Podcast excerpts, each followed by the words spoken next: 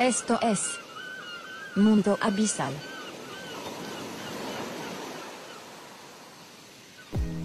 Este episodio de Mundo Abisal es traído a ustedes por la fábrica de software Yoga Studio. We solve your problems.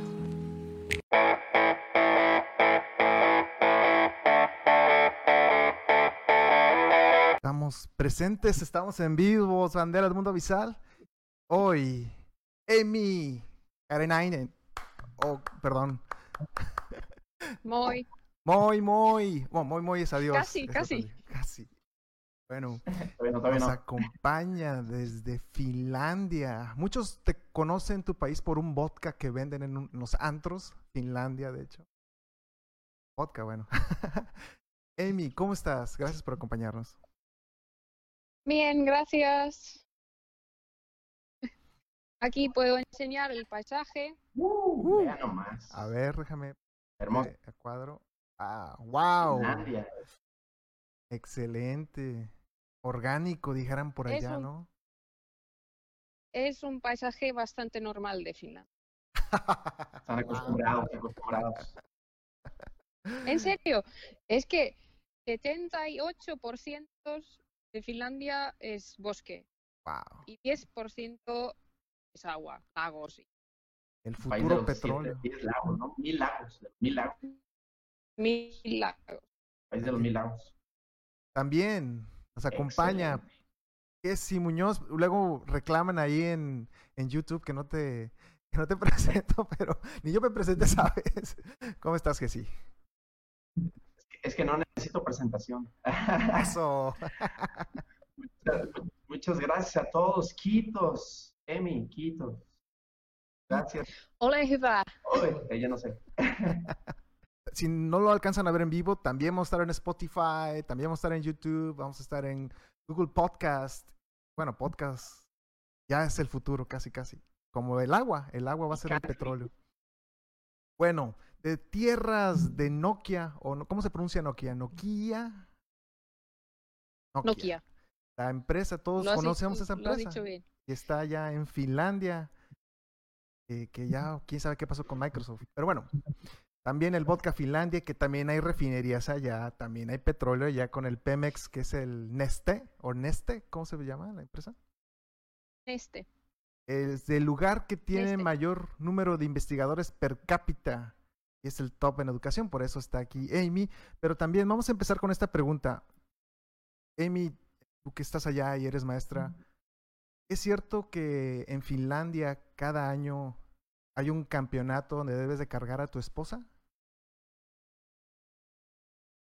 Y Sí, ah, ok, sí, sí. en mi zona. Mira, Sí. Es una locura. Pero tenemos un montón de cosas así, campeonatos así, de locuras, de, de echar el bote, no sé, entonces debes de cargarla en un montón de cosas eso. así. Muy bien. Pero bueno, en lo- hombros tienes que eh, correr y tienes agua y todo. Tienes que saltar y Bueno, también vamos a preguntártelo sobre educación. ¿Es fácil o difícil ser maestro en Finlandia? es mucho trabajo, digamos así. es que, a ver, hoy en día tenemos más trabajo que más cosas que tenemos que hacer, ah, además del trabajo de que tenemos que casi casi hacer el trabajo social, ocuparnos de las familias que niños lo tienen todo bien en casa o tienen problemas en casa, tenemos que hacer anuncios y solicitar ayuda y hacer muchas cosas extra. Digamos, la dificultad para ingresar al sistema finlandés en, el ramo educativo mm, es, es un nivel muy alto, es complicado entrar. ¿no? Aquí en México, en la década de los 80, 90, cualquier persona prácticamente podía ingresar a educación. No sé si nos podías comentar algo sobre eso, Emi. Sí, es que aquí profesores y maestros son siempre profesionales que tienen máster. No pueden trabajar sin tener un máster. Wow. Es que como en el vídeo que me habías mandado ponía que en México puedes trabajar como maestro y tienes que hacer un examen y si no apruebas puedes seguir trabajando como maestro, pero eso en Finlandia no pasa porque primero tienes que tener un máster y después puedes trabajar. Un máster de la universidad y no nuestro máster no es no es una prueba final, sino que es es un trabajo final. Tienes que hacer un estudio.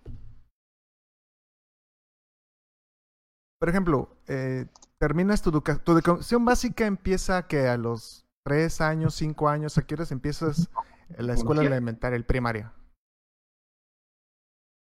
¿Cómo? La primaria, digamos. el- el- la primera vez que vas a la escuela, ¿qué edad tienes? Siete. Siete años. Ok. Sí, pero tenemos guardería y tenemos eh, primaria eh, o eh, tenemos preescolar.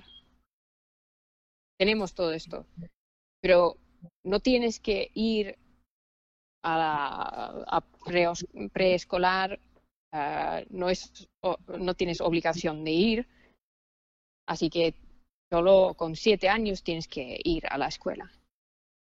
Pero muchos van, si sus padres trabajan, pues van preescolar y van a la guardería y van aprendiendo cosas ya ahí. Pero eh, es que no todos saben leer cuando vienen a la escuela. A los siete Pero- años. Comienzas escuela Sí. a los siete años. Sí, O sea, yo empecé con siete años. Eh, comienzas, aprendes a leer a los siete años cuando entras a esta escuela y después me imagino que te vas a una especie de secundario, middle school y después al bachillerato, high school y terminas a los Bueno. 17 años, algo así. Eh, va- vale, son diferencias de los sistemas, pero eh, tenemos seis años, primer- primaria, seis, y después tenemos tres años de colegio y después tres años de instituto. Y con 18, 17 acabas, o 19, acabas eh, el instituto y vas a la universidad o a la Universidad de Ciencias Aplicadas. Porque tú, tú eh, tienes la maestría en idiomas, ¿no? Y eres maestra de idiomas, eh, alemán al De inicio alemán. y español después. Tanque. De alemán, solo. Ajá. Entonces terminas tu educación básica, digamos, y después te vas a hacer la universidad, que son unos tres años otra vez, ¿no? No, ¿No? son cinco años Cinco años de en la universidad. universidad. Y de esa universidad después haces un máster. No, no, no. Ese es el máster. No. Este es un máster. Eh, es que cuando yo entro, hago, en España lo llaman el grado, pero lo llamáis el bachillerato. ¿o Ajá. ¿Cómo lo llamáis? El Sí, básico. bachillerato. High school, ¿no? Son- tres años de universidad y yo acabé con un trabajo de alemán y después yo hice eh, dos años más, en teoría, dos años más y después hice un, trabajo aún más grande. que es la tesis. Ahí nos comentan. Sí. De nuevo, participen en el chat. Participen en el chat, por favor. A ver, vamos a ver. Juan Carlos Delgado, buen día. Hace trillones de programas de Bachel- Bachelo. Mundo Avisal, participen en 10 segundos, acuérdense. Parra. Un saludo, Ramón Parra. Jessy, ya córtale al chabuelo. Bueno, al chabelo para acordarse. Se escucha un poco bajo, se escucha bien. Nos pueden decir en el chat. Cheerly, un saludo, Cheer. Gris Muñoz, Rafael Hernández Ataray, Trine Arana, felicidades, Gris Muñoz. Como una tesis, es lo que nos comentaban. Sí, sí, es como una tesis. Saludos a Jesse, Inkeri, Makinen. Sí, una tesis de máster quiere decir. Muy bien. Entonces, tienes un máster, en este caso, en alemán primero, ¿no? Pero, claro, al mismo tiempo hacemos estudios eh, de otras asignaturas. He hecho pedagogía y francés y español y sueco al mismo tiempo. E italiano. No. Y, y este y chino y, Sánscrito, y japonés. Swahili, todo en uno. Jesse, adelante. Nos comentaba Chris, nos comentaba Chris, este, Emi nos decía que también para ingresar a, a ser maestro, o sea, no solo tienes que, que cursar todo, todo el sistema, también digamos que tienes que ser una persona un poquito excepcional, ¿no? Digámoslo así, en el sentido de que ella dice que tienes que saber un instrumento musical, tienes que tener un nivel de, de matemáticas muy bueno, por, por, lo general el sistema, en, en, lo que es educación primaria, ¿no, Emi? Digamos, tienes que tener todas esas cualidades. Si eres maestro, es, es como una cosa diferente. Tienes que hacer más pedagogía uh -huh. que, que, he hecho yo y tienes que hacer uh, más asignaturas aparte de esto.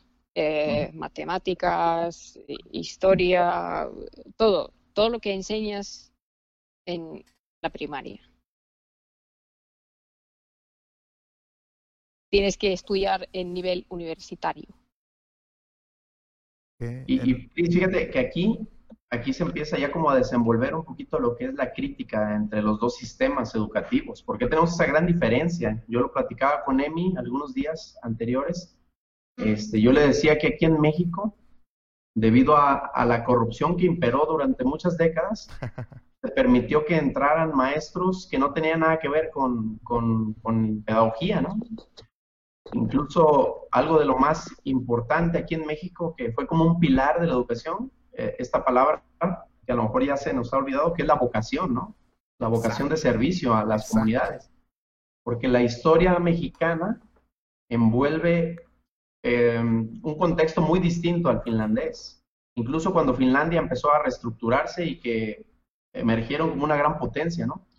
Eh, la situación mexicana se trataba de que el PRI en esa época el partido dominante eh, manejaba um, el ingreso de maestros al azar y por acá y por allá y porque el poder lo permitía.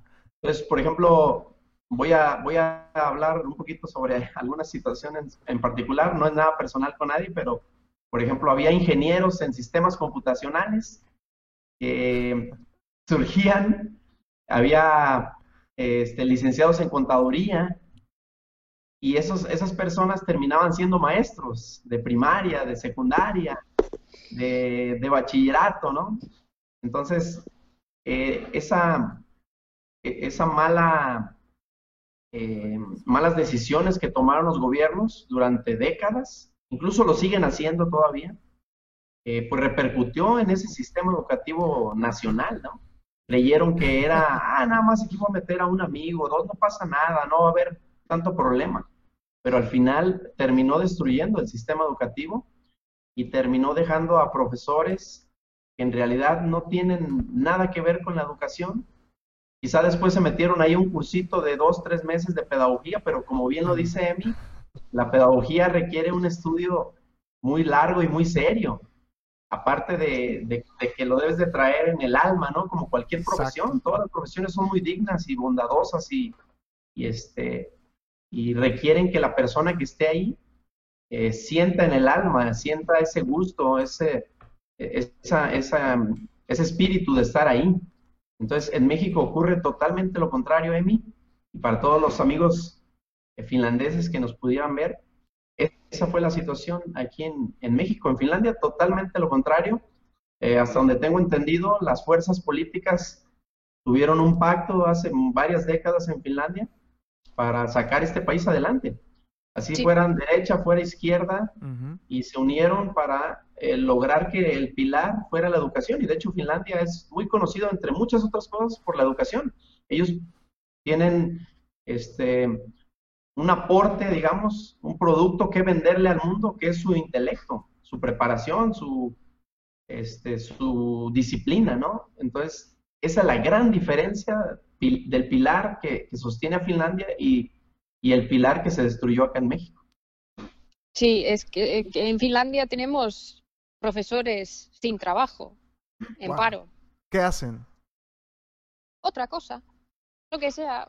Es que es que tenemos tantos profesores que son que tienen la educación de ser un profesor, pero no hay trabajo para hacer trabajo de profesor y así tienen que hacer algo más. Pero como que es ese algo más que puede ser, o sea, taxista, no, no, no. no ese es el tema, ¿no? Porque estamos hablando de un mundo completamente diferente, abisal entre educación entre dos países, ¿no?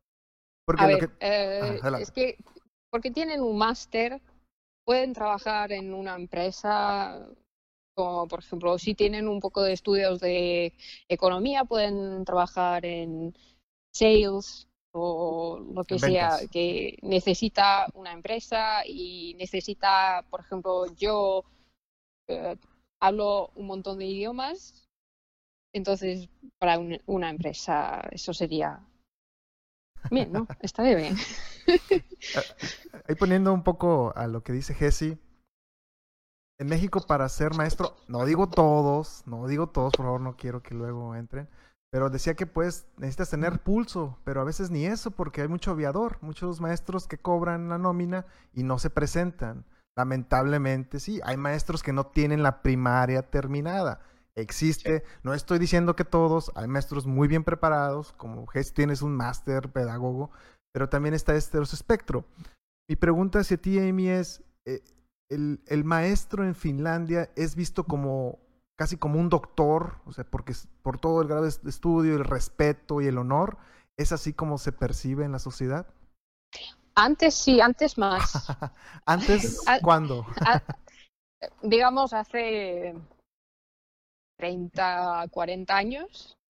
Era como en, en un pueblo pequeño, donde no, no había gente eh, con educación.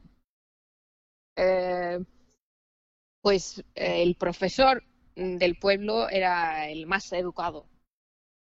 Pues. Eso sucedía entonces... aquí en México. Eso sucedía aquí en México, Emi. Este, no sé si les, te ha tocado ver películas de Cantinflas. ¿Ubicas a Cantinflas, ¿El, ¿El qué?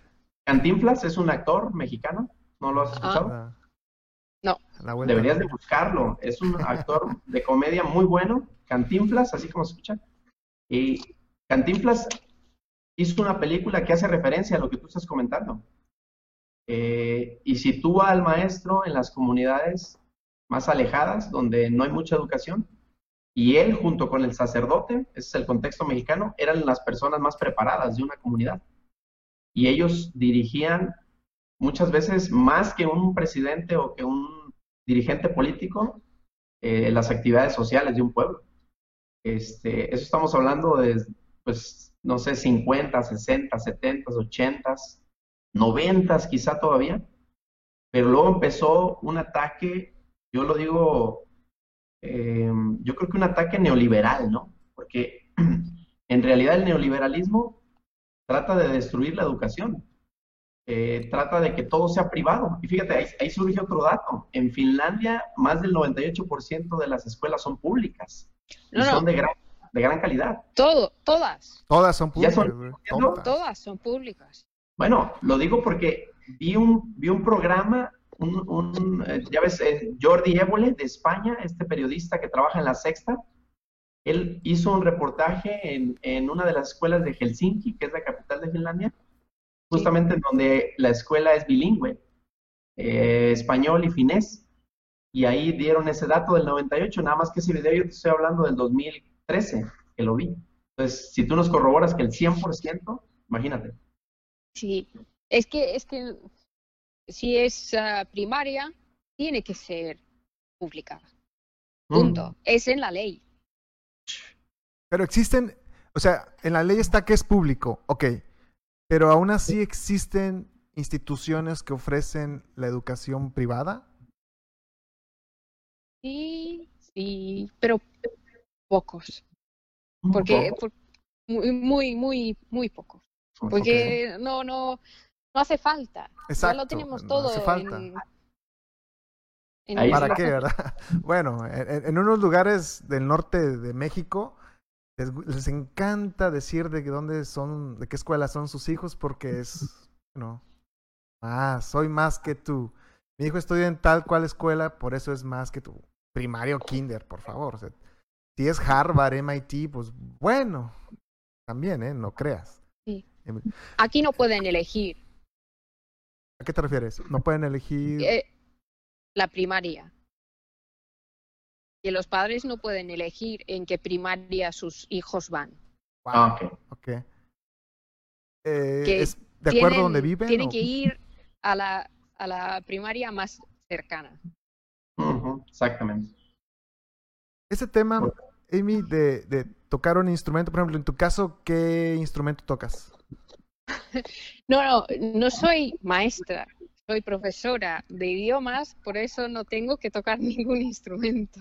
Ah, ya, ya, ya, ya. Y por ejemplo, maestros de primaria, ellos sí tocan un instrumento. Mm, yo creo que no todos, porque comparten en una escuela, comparten ah, cosas como, por ejemplo, educación física, algún profesor tiene eso y después ah, música, pueden compartir clases que juntan clases y una profesora que sabe tocar muy bien un instrumento puede dar la clase de música. Y después la otra que se empeña más con la educación física, pues da la educación física. Con todas las clases de tercera clase. El, en términos salariales, un, un maestro percibe un sueldo similar al de que un doctor, un empresario o Somos de clase media. ok, profesores en Finlandia clase media. Tengo apuntado lo que ganamos. Ah, en- ok. Primaria, Ajá. eh, 2.080 euros. Eso serían 51 51.553 pesos mexicanos. Al mes o por día. Al mes, al ok. mes. 51 mil pesos al mes. ¿Ok? Sí, Un maestro em, eh, promedio, un maestro eso es de. para empezar, pero claro, con años de experiencia pueden ir aumentando. eh, es, ese, ese sueldo más o menos es para un maestro de primaria, de secundaria, de, De primaria, de, primaria. Y de colegio, eh, 2.080 euros. Oh, Eso serían eh, 69 mil eh, Pesos. pesos me- mexicanos. Pues un maestro de primaria, 52 mil pesos al mes. Un maestro de colegio, 69 mil pesos. Y la re- bueno, para darnos una idea, ¿cuánto se paga el renta al mes? Más o menos un apartamento de un. Depende de la ciudad. ¿Mm? En Helsinki es más caro. Si quieres vivir en el centro de Helsinki, Carísimo. si- Carísimo. si- siendo maestro, no. No, No. wow. Vives en un piso muy pequeño, pero ¿Has escuchado del Infonavit? maestro y viviendo en Jyväskylä, estás bien. Clase media, Oye, pero la clase media europea y la clase media finlandesa y la clase media latinoamericana son completamente, asimétricamente distintos. ¿eh? No es lo mismo una clase media en México que una clase media en Finlandia. Este, estamos hablando de cosas muy, muy distintas, ¿no? Entonces, Sí, es que, a ver, el salario mediano eh, en Finlandia es 3.300 euros. Eso me lo empa- apuntado. ¿Cuántos soles serían en pesos? A un momento. Bueno, es que Jessy, en, en- son 70 mil ahí no es. Ah, sí, aquí lo tengo. 82.000 Ah, ese es el pesos. euro, es menos. pesos. pesos, 82 mil pesos al mes. Al mes. Es salario mediano. Salario mediano. ¿Quiere decir que un profesor está un poco bajo de la media del salario? Al principio sí. Quiere decir cuando tienes ya experiencia, ya tienes másters, eh, no sé, tienes algún currículum, digamos 10 años de experiencia, más o No, menos a 10 cuánto no. puede ascender el sueldo. Tengo como tres años más o menos de experiencia trabajando a 100%. Ya. Pero la pregunta es, si llevas ya un tiempo trabajando en el sistema educativo, ¿puedes aumentar tu sueldo? Sí, sí, sí, sí llevas un tiempo, sí. Son como, tienes que llevar cinco años y después te aumentan el sueldo y, todo, y van así. Más o menos Yo ti- creo. tienes una idea del rango a, a algún maestro que tenga 10 años de experiencia, cuánto sería estaría percibiendo. Mm, mm, No es mucho, no es mucho, pero digamos que llegan al salario Al mediano. tope. Ah, ya. Ah. Solo para aclararme, me quedé un poco con la duda de la renta, Emi, más o menos cuánto es una renta en un suburbio, en una ciudad, dos, tres, o sea, no sé, mil euros. Ah, a ver, eh, con, digamos, 70 metros cuadrados, eh, en Jyväskylä más o menos 700 euros. Wow, 700 euros. Entonces sí te Mira. queda algo de, vi- algo de lana, ¿no? Para seguir. Aquí dice Inkeri, no sé si se pronuncia así, Inkeri Ma- Makinen. Dice, en Helsinki, por un piso con dos habitaciones se paga entre 900 y 1.300 euros al mes. Sí, Depend- así es. Dependiendo la zona, ¿no? Este, interesante. Luego aquí nos dice, Rafa Muñoz dice, las autoridades locales y sindicales recientemente se reunieron y acordaron restarle importancia a la preparación de docentes para fines de cambios de escuelas. Obviamente que esta decisión desalienta a los maestros para realizar estudios de doctorado y maestría, lo que comentábamos sobre la preparación de los maestros. Este, dice Inkeri, algunas, hay algunas privadas, pero ellas también reciben ayuda del gobierno y son casi todas liceos. Sí. Eh, Rafa Muñoz dice, creo que fomentar la superación profesional de los docentes debe ser impulsada con el objetivo de elevar la calidad educativa. En ocasiones, bajo eh, ciertos intereses de grupos pequeños, cambian las reglas cada año que restan ánimo a los maestros por prepararse. Celia dice, creo que a lo que se refería Jordi Éboles, eh, a las escuelas internacionales como la primaria española de Capila. Sí. Bueno, Ahí, Amy, también, si, si por ejemplo eres, bueno, dos preguntas. Si naces, no eres finlandés, ¿verdad? Si naces en Finlandia, no eres finlandés necesariamente, ¿o ¿sí? No, No, ¿verdad? No tienes, no es como Estados Unidos o México. Bien. Pero supongamos si eres finlandés, que tus papás son finlandeses, etc., y vas a estudiar una maestría. Es gratis la maestría, ¿verdad? Sí, tienes que pagar como 150 euros al año, pero no es para la universidad, sino es para una asociación de estudiantes que va a la comida y va a la sanidad de estudiantes y todo esto. Bueno, eh, hemos, ahorita vamos a ver en la pantalla, vamos a ver nosotros primero. ah, De nuevo, participen en el chat, hagan sus preguntas. También algo que inició esto es, no sé si estés familiar, bueno, creo que sí está familiar, porque es la, la prueba PISA. La prueba PISA, esta que lo hace un mexicano, por cierto. Miguel Ángel Gurría, ¿no? El, el, el- está ahí en la OCDE. Trianista de Carlos Salinas de Gortari, de Ernesto Cedillo de Fobra. Bueno, personaje extrañable. La primero es, hicimos esta encuesta, porque salimos mal. En México salimos mal, en Finlandia pues, salieron excelentes. La encuesta dice, ¿por qué la educación en México es tan mala? Había varias opciones, el tutor, o sea, la familia, el gobierno, los políticos, las políticas, los sindicatos, poderes fácticos, que es un apéndice del gobierno realmente, docentes, los estudiantes, la pobreza o la mala distribución de la pobreza o de la riqueza, o la prueba PISA realmente es no relevante. Está el argumento de que están preparando a los alumnos para hacer una prueba, más no para la vida.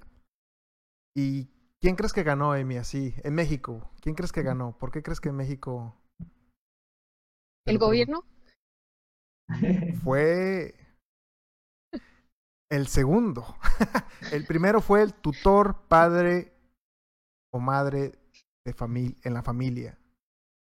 Déjame ver, porque esta encuesta pues está todavía viva, de nuevo face.com de mundo visual, y aún así ganó con muy de calle. El segundo fue gobiernos y políticos, el tercero fueron los sindicatos, las uniones, los poderes fácticos. Quiere decir que en Finlandia tienen buenos políticos y buenos padres? ¿Crees que ese sea el trip? No. es que los padres no tienen que ver con la educación. Tienen algo que ver con la educación. Pero en realidad es que mis padres no tienen un máster. Simplemente no, no tenían la oportunidad de estudiar tanto tenían que trabajar para ganar dinero, porque eran pobres. Pero eh, me dieron la posibilidad de estudiar más y me lo exigían. Mi padre me lo exigía que yo estudiase más. Y, y es que no, claro, me apoyaban siempre veía que había hecho mis deberes, pero no, no tenía educación de nivel alto.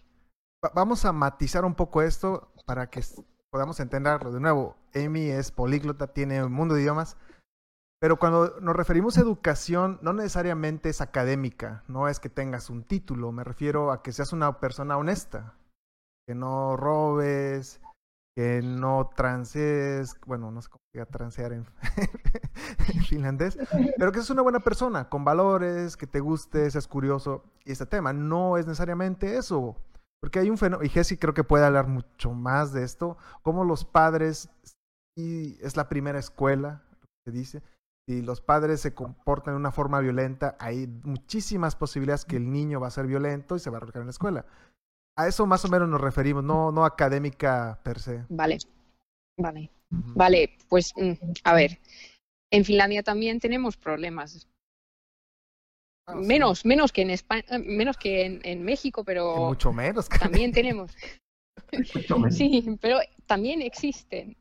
Eh, pero por eso vienen a la escuela los niños y los profesores y los maestros ven, a ver, este niño algo va mal y van hablando un poco, oye, todo bien en casa. Y si te cuentan cosas, que las cosas van mal, pues claro, eh, los profesores tienen obligación de anunciarlo. Y después vienen los trabajadores sociales y van ayudando la familia y todo esto. Que tenemos más mm, como un sistema, una red que apoya a familias así. Que puedes, puedes, tienes acceso a gente que te puede ayudar. Oye, Emi, ahorita que hablas sobre el tema de, de los trabajadores sociales, ¿no? En el sistema educativo de Finlandia. ¿Es cierto que en Finlandia tienen un, un, aparato para comunicarse directamente con los padres de familia que está ah, instalado en, las escuelas y en las casas. Las casas tienen como un intercom, algo así. Oh, no, no, es, es una aplicación. Una aplicación. Fíjate, hijo. Teléfono rojo y todo, ¿no?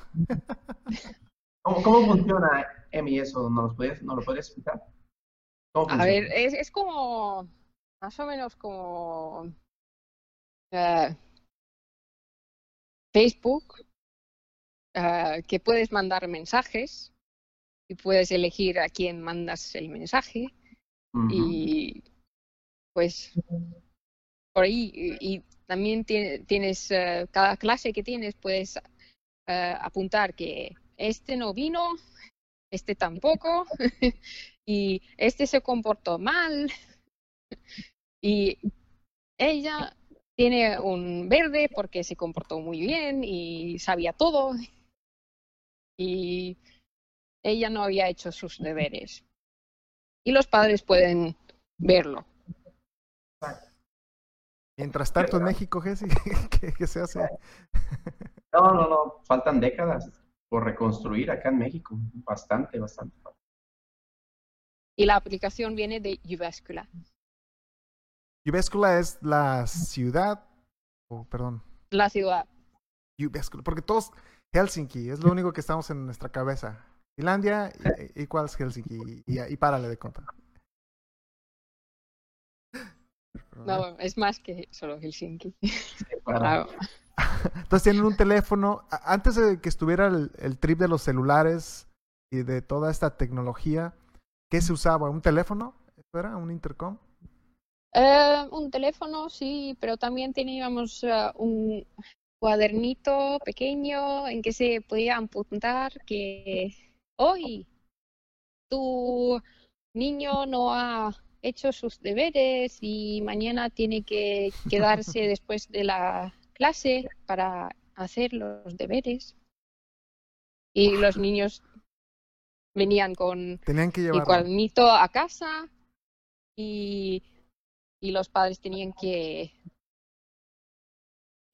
Firmarlo. Firmarlo. firmar. Firmar. Sí. No, yo creo que ya, si se implementa eso en Tepito, ya hubieran vendido unos cuadernos piratas y esas Bueno, aquí vamos bien, estamos viendo en la pantalla eh, Peña Nieto, el presidente, y que también ahí en Finlandia, ¿no? Los- que es presidente, perdón, si no me equivoco, ¿eh? es una república. República. Sí. República de Finlandia, Estados Unidos mexicanos. México, pues no pasa del lugar 55 de 70. La tabla está ahí en la pantalla. No podemos entrar a cada uno.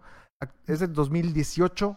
El top ahorita son pues, los países asiáticos con este wave y este despertar que se está viviendo en, pues, en China, a pesar de, de todas las protestas. Y bueno, podemos entrar en el tema. Pero México está ahí abajo, penúltimo del OCDE.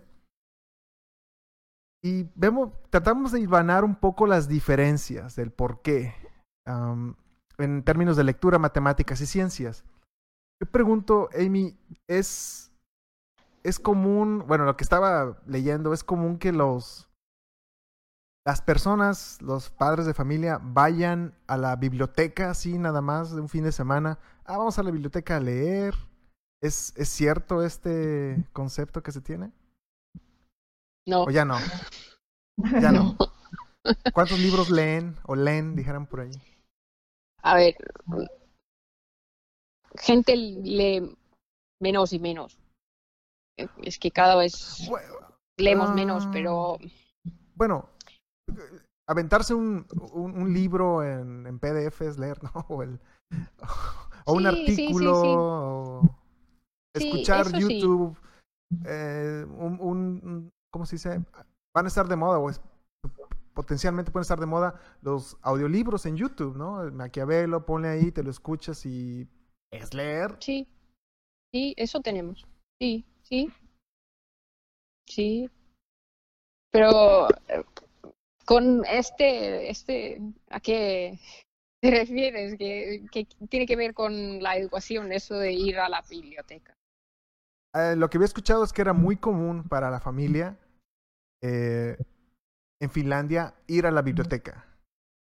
a- Cuando yo era niña, Ok. pero hoy ya no. No, hoy, hoy creo que es, es otro, nos tocaron otros medios. Sin embargo, el hábito de la lectura aún está, ¿verdad? Sea digital o sea...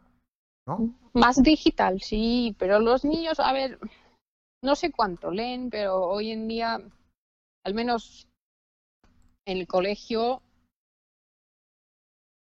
lo más interesante que tienen son las aplicaciones como mm, Snapchat o algo así, y no leen tanto. Algunos sí, pero ya no es tan de moda como antes. Fíjate, Chris, lo que tú preguntas ahorita, yo quisiera poner como un contexto de, de esto que comentábamos sobre cuál es la situación de la educación en México. Ujú. ¿Por qué, por qué nos hemos visto, digamos, tan mal en, en todos esos estudios de PISA y otras, otras pruebas estandarizadas que les llaman? En, en el 2012, justamente, México se une a la OCDE, ¿no? Que es este organismo de, que es de una rama de la ONU que fue a determinar la agenda educativa en varios países. Pero lo que no dijeron en ese momento, bueno, sí lo llegó a, a comentar el, el, secretario de Educación en ese, en, ese, en ese, entonces, pero no lo tomaron tan en cuenta los medios. Fíjate, los países que estaban en, en esa OCDE, ¿no? Fíjate, Alemania, Austria, Bélgica, Canadá, Dinamarca, Francia, Estados Unidos, Grecia, obviamente Finlandia, Islandia, Luxemburgo, Noruega, Países Bajos, Portugal, Reino Unido, Suecia, Suiza, Japón, Australia, etcétera. Imagínate, es como si, si dices, ok, vamos a armar una selección de básquetbol mexicana y vamos a enfrentarnos al Dream Team, Con Michael Jordan, incluso vamos a meter a LeBron James a una máquina del tiempo y lo vamos a echar para atrás, a Bryant, a Shaquille O'Neal, y vamos a hacer un Dream Team. Y entonces México, los mejores jugadores de México se van a enfrentar a ese Dream Team. Justamente eso es lo que hicieron con, con las evaluaciones de PISA en el contexto internacional de la OCDE con México. Por eso nos vimos tan mal. No es que estemos tan mal. Y, y eso no lo analizaron. O sea, eran 34 naciones, yo recuerdo en ese entonces, en el 2012. 2013 Peña Nieto promueve la reforma educativa que nos movió a todos los maestros, nos movilizó a las calles.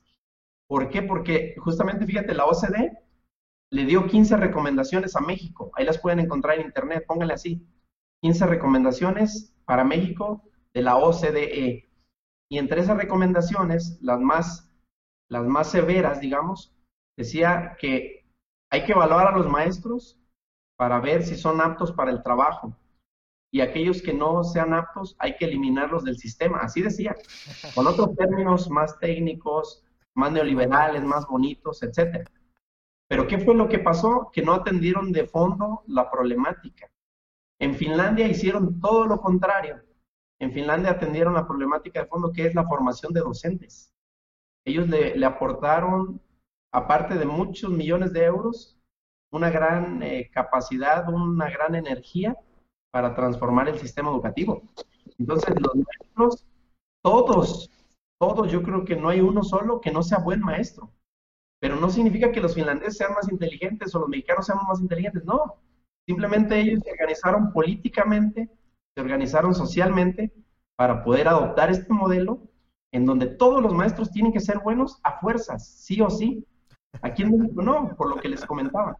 Entonces, a veces la política se quiere analizar como blanco y negro, como funciona, no funciona, está mal, está bien. No, no, no. Recuerden que cualquier fenómeno se debe explicar o, o, o, es explicable a partir de muchos fenómenos, muchas causas. No solo decir, eh, le, le, aplicaron una evaluación a los maestros y reprobaron, son malos maestros. Siempre nos vamos por el, los extremos, ¿no? Estoy de acuerdo. Que es que el secreto de Finlandia, la educación finlandesa, son los profesores, los maestros que tenemos educación, que, que tenemos un máster, al menos un máster. Es, es, lo mínimo que te, tienen que tener, un máster. Y es lo que hacemos en la universidad. Y siempre estamos mejorando esto, el proceso esto, que cómo educamos a los maestros, a los profesores, que trabajamos en esto. Y Jyväskylä es la universidad que lleva más años educando a los maestros, desde finales de 1800. Oye, ¿allá le llaman también escuelas normales o no les llaman escuelas normales a las que producen maestros? Sí, sí. Fíjate, el normalismo internacional. Normalismo. Bueno, en el chat, Celia Martínez, yo veo que la prueba de PISA mide unas competencias académicas y punto. Pero detrás de esos resultados hay un proceso de adquisición de contenidos que va a depender muchísimo de las condiciones en las que esos niños se desarrollan. No se puede esperar los mismos resultados en PISA para ambos países. La seguridad social en Finlandia también hace una gran labor para cubrir las necesidades básicas de cada niño. Claro. Ahí está. Exacto, sí. Mira, Pero- por ejemplo, a ver, Emi, contigo llegan niños sin comer,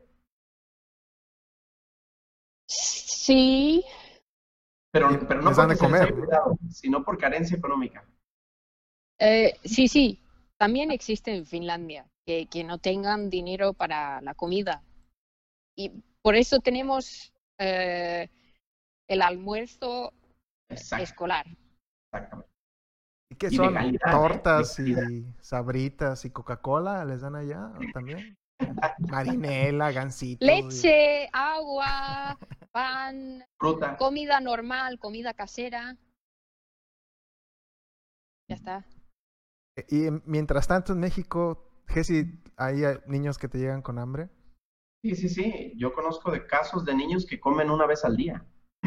Este, fíjate, ese, ese es el otro, la otra parte oscura, esa, mm, esa cortina que uno se revela, que uno se abre para poder visualizar qué hay detrás de todo el sistema educativo de algún país.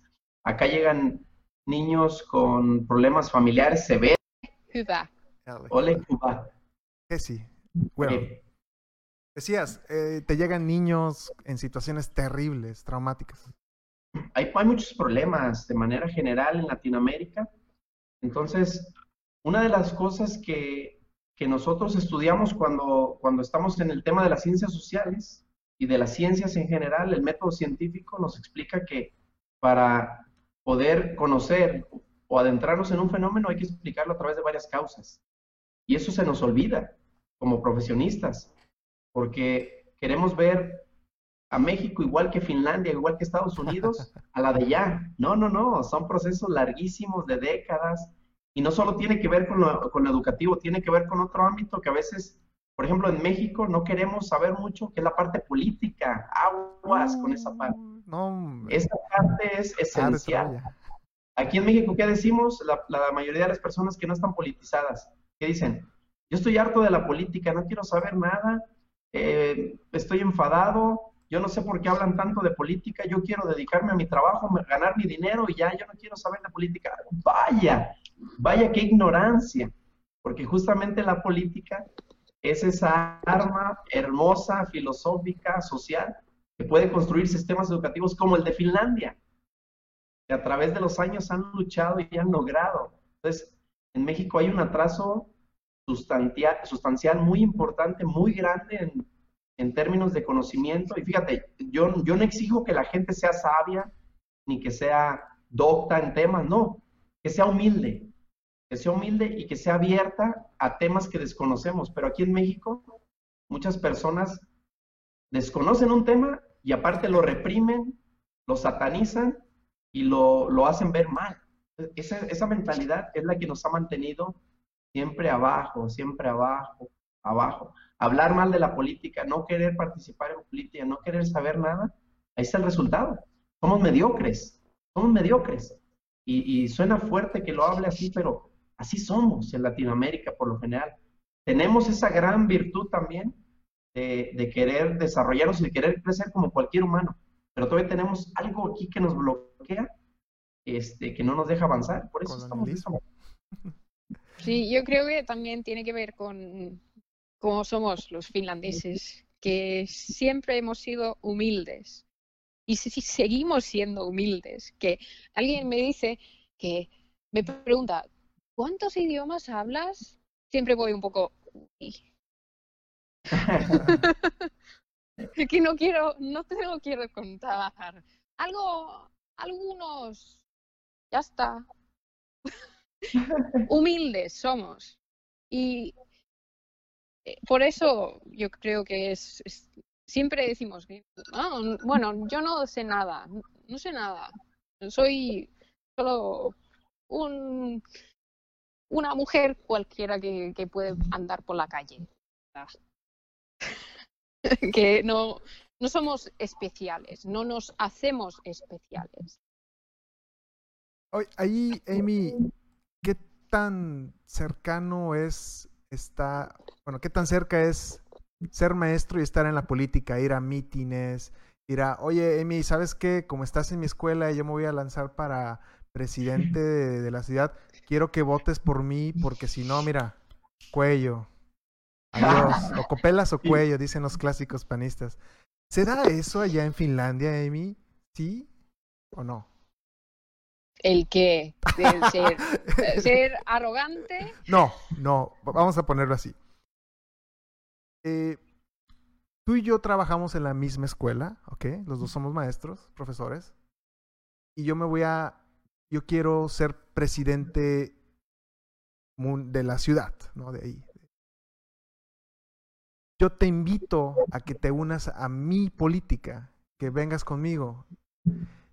Es decir, yo soy profesor y quiero brincar a la política. Quiero ahora cambiar y ser presidente de una, o gobernador, ¿no? De, de- del distrito, o alcalde o mayor, ¿cómo se llama? ¿Es, ¿Sí se da eso en la política en México? Eh, perdón, en Finlandia, eh, ¿se da eso de que un profesor, un maestro, de estar dando clases, brinque a la política, cambie y ya sea político? Pasa a veces, sí, sí. Eh, conozco profesores que son políticos también. Y esos, Es- po- esos políticos, digamos, te unes a mi causa, yo ya soy presidente de tal o cual ciudad y te digo, Amy, apóyame. Quiero que vayas a mi discurso que voy a decir en tal lado. ¿Se da eso o no? ¿Una amenaza? no, ¿No? si no te voy a denunciar, ¿eh? ¿Qué? Tú me denuncias y Ah, mañana mismo vas a... En Finlandia es que, claro, esa es la diferencia. Que tenemos, confiamos en la policía.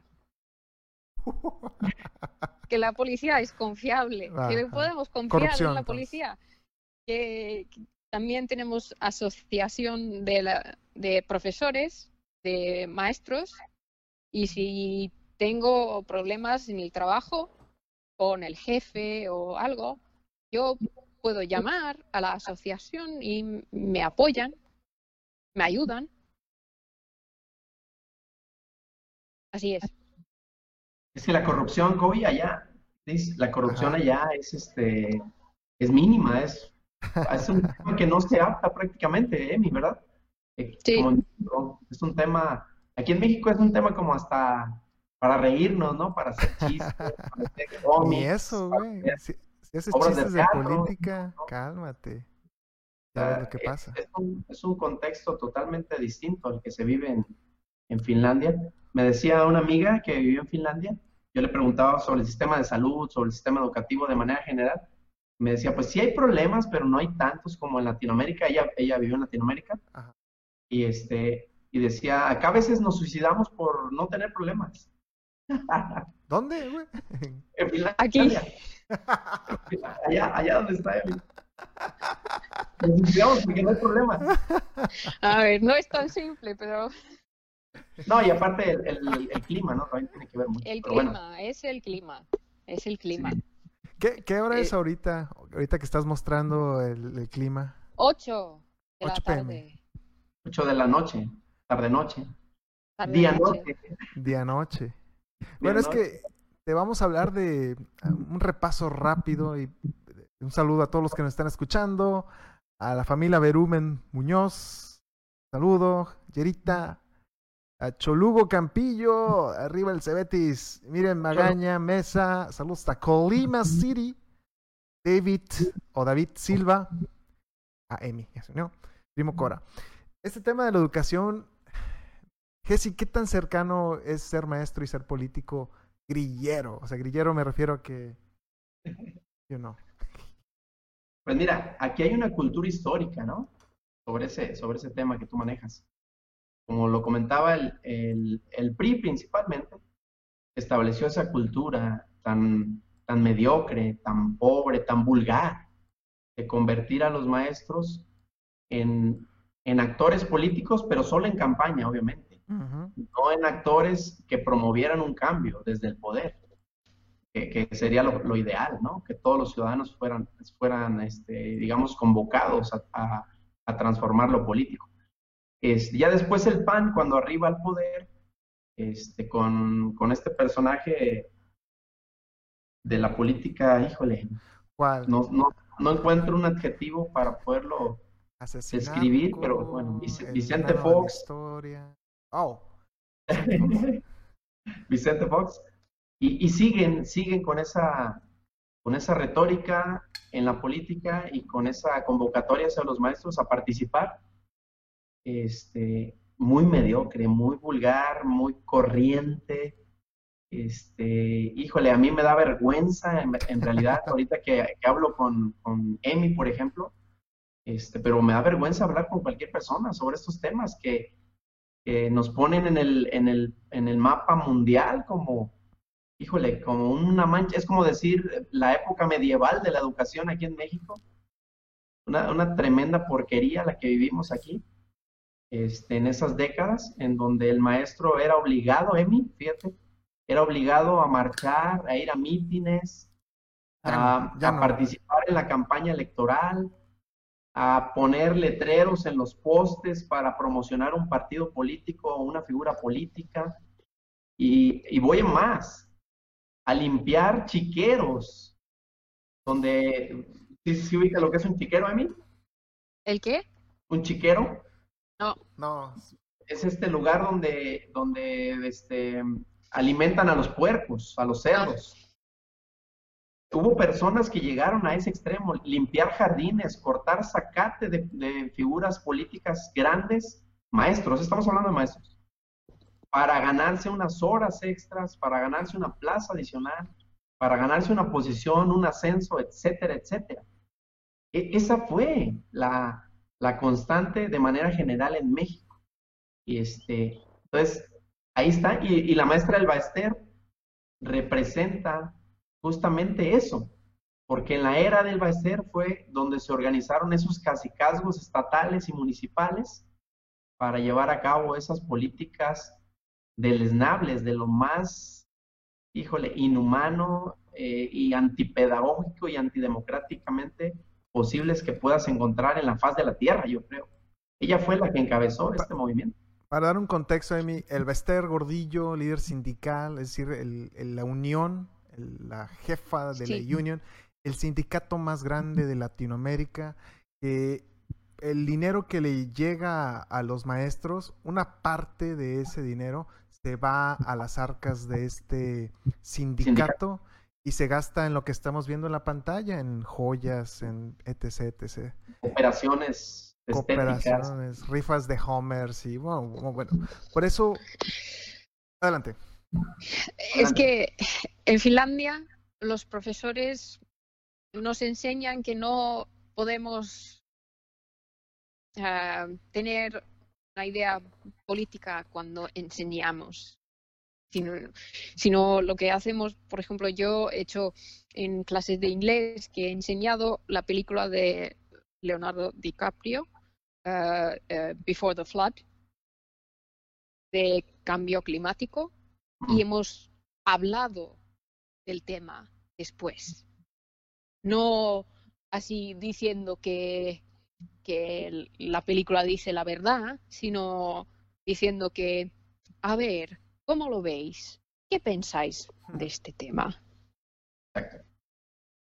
Y que tienen que pensar, es, es la idea de educación en Finlandia, que tienen que empezar a pensar Sí, mira, e, eso que tú comentas, Emi, es muy interesante porque eh, tú sabes de las inteligencias múltiples, ¿no? Hay una teoría que explica las inteligencias múltiples. Es bien sabida. Alguien que tenga una licenciatura o un máster lo debe de conocer. Acá en México, a pesar de tener líderes eh, que presumen doctorados en Yale, en Harvard, en lo que sea, cualquier universidad, son ignorantes de la educación llegan y siguen el, tradicionalismo del sistema educativo, que muchas cosas buenas tiene, pero una de las malas es eso, lo que dice Emi es importante, dice ella. Acá en Finlandia nos dedicamos a enseñar a pensar. Incluso ni siquiera se dedican a pasar los exámenes de PISA, ¿eh? No se enfocan en pasar los exámenes de ¿No? PISA. Wow. No, Nada. y aún así son el número uno. Fíjate, la, la gran cosa, acá, acá en México, con el paradigma que tenemos, dirían, pero ¿cómo son el primer lugar si no se preparan para el examen? Eso es imposible. Pues no, es posible. Y lo ha logrado Finlandia. Aquí en México eh, siguen con el tradicionalismo de que matemáticas y español son las materias que hay que darle fuerte y los niños que son buenos en español y matemáticas son inteligentes. Los demás son burros. Todavía tenemos ese concepto y por eso el enfoque de la, de la educación es muy malo. Es que aquí, cuando yo tengo alumnos que tienen problemas con el sueco, por ejemplo, yo veo que, ok, vale, eh, tiene problemas con el finés. Pues le doy el mínimo, que sepas el mínimo del sueco. El sueco es obligatorio, pero no es tan importante para poder vivir una buena vida, para poder trabajar, para poder tener un trabajo y para poder hacer cosas en la vida o ah, rellenar ah, fórmulas o, o cosas así. Que no lo veo tan importante, pues no le doy mucha importancia. Son, son dos idiomas oficiales, ¿no? En Finlandia. Finlandés y el Sí. sueco, ¿verdad?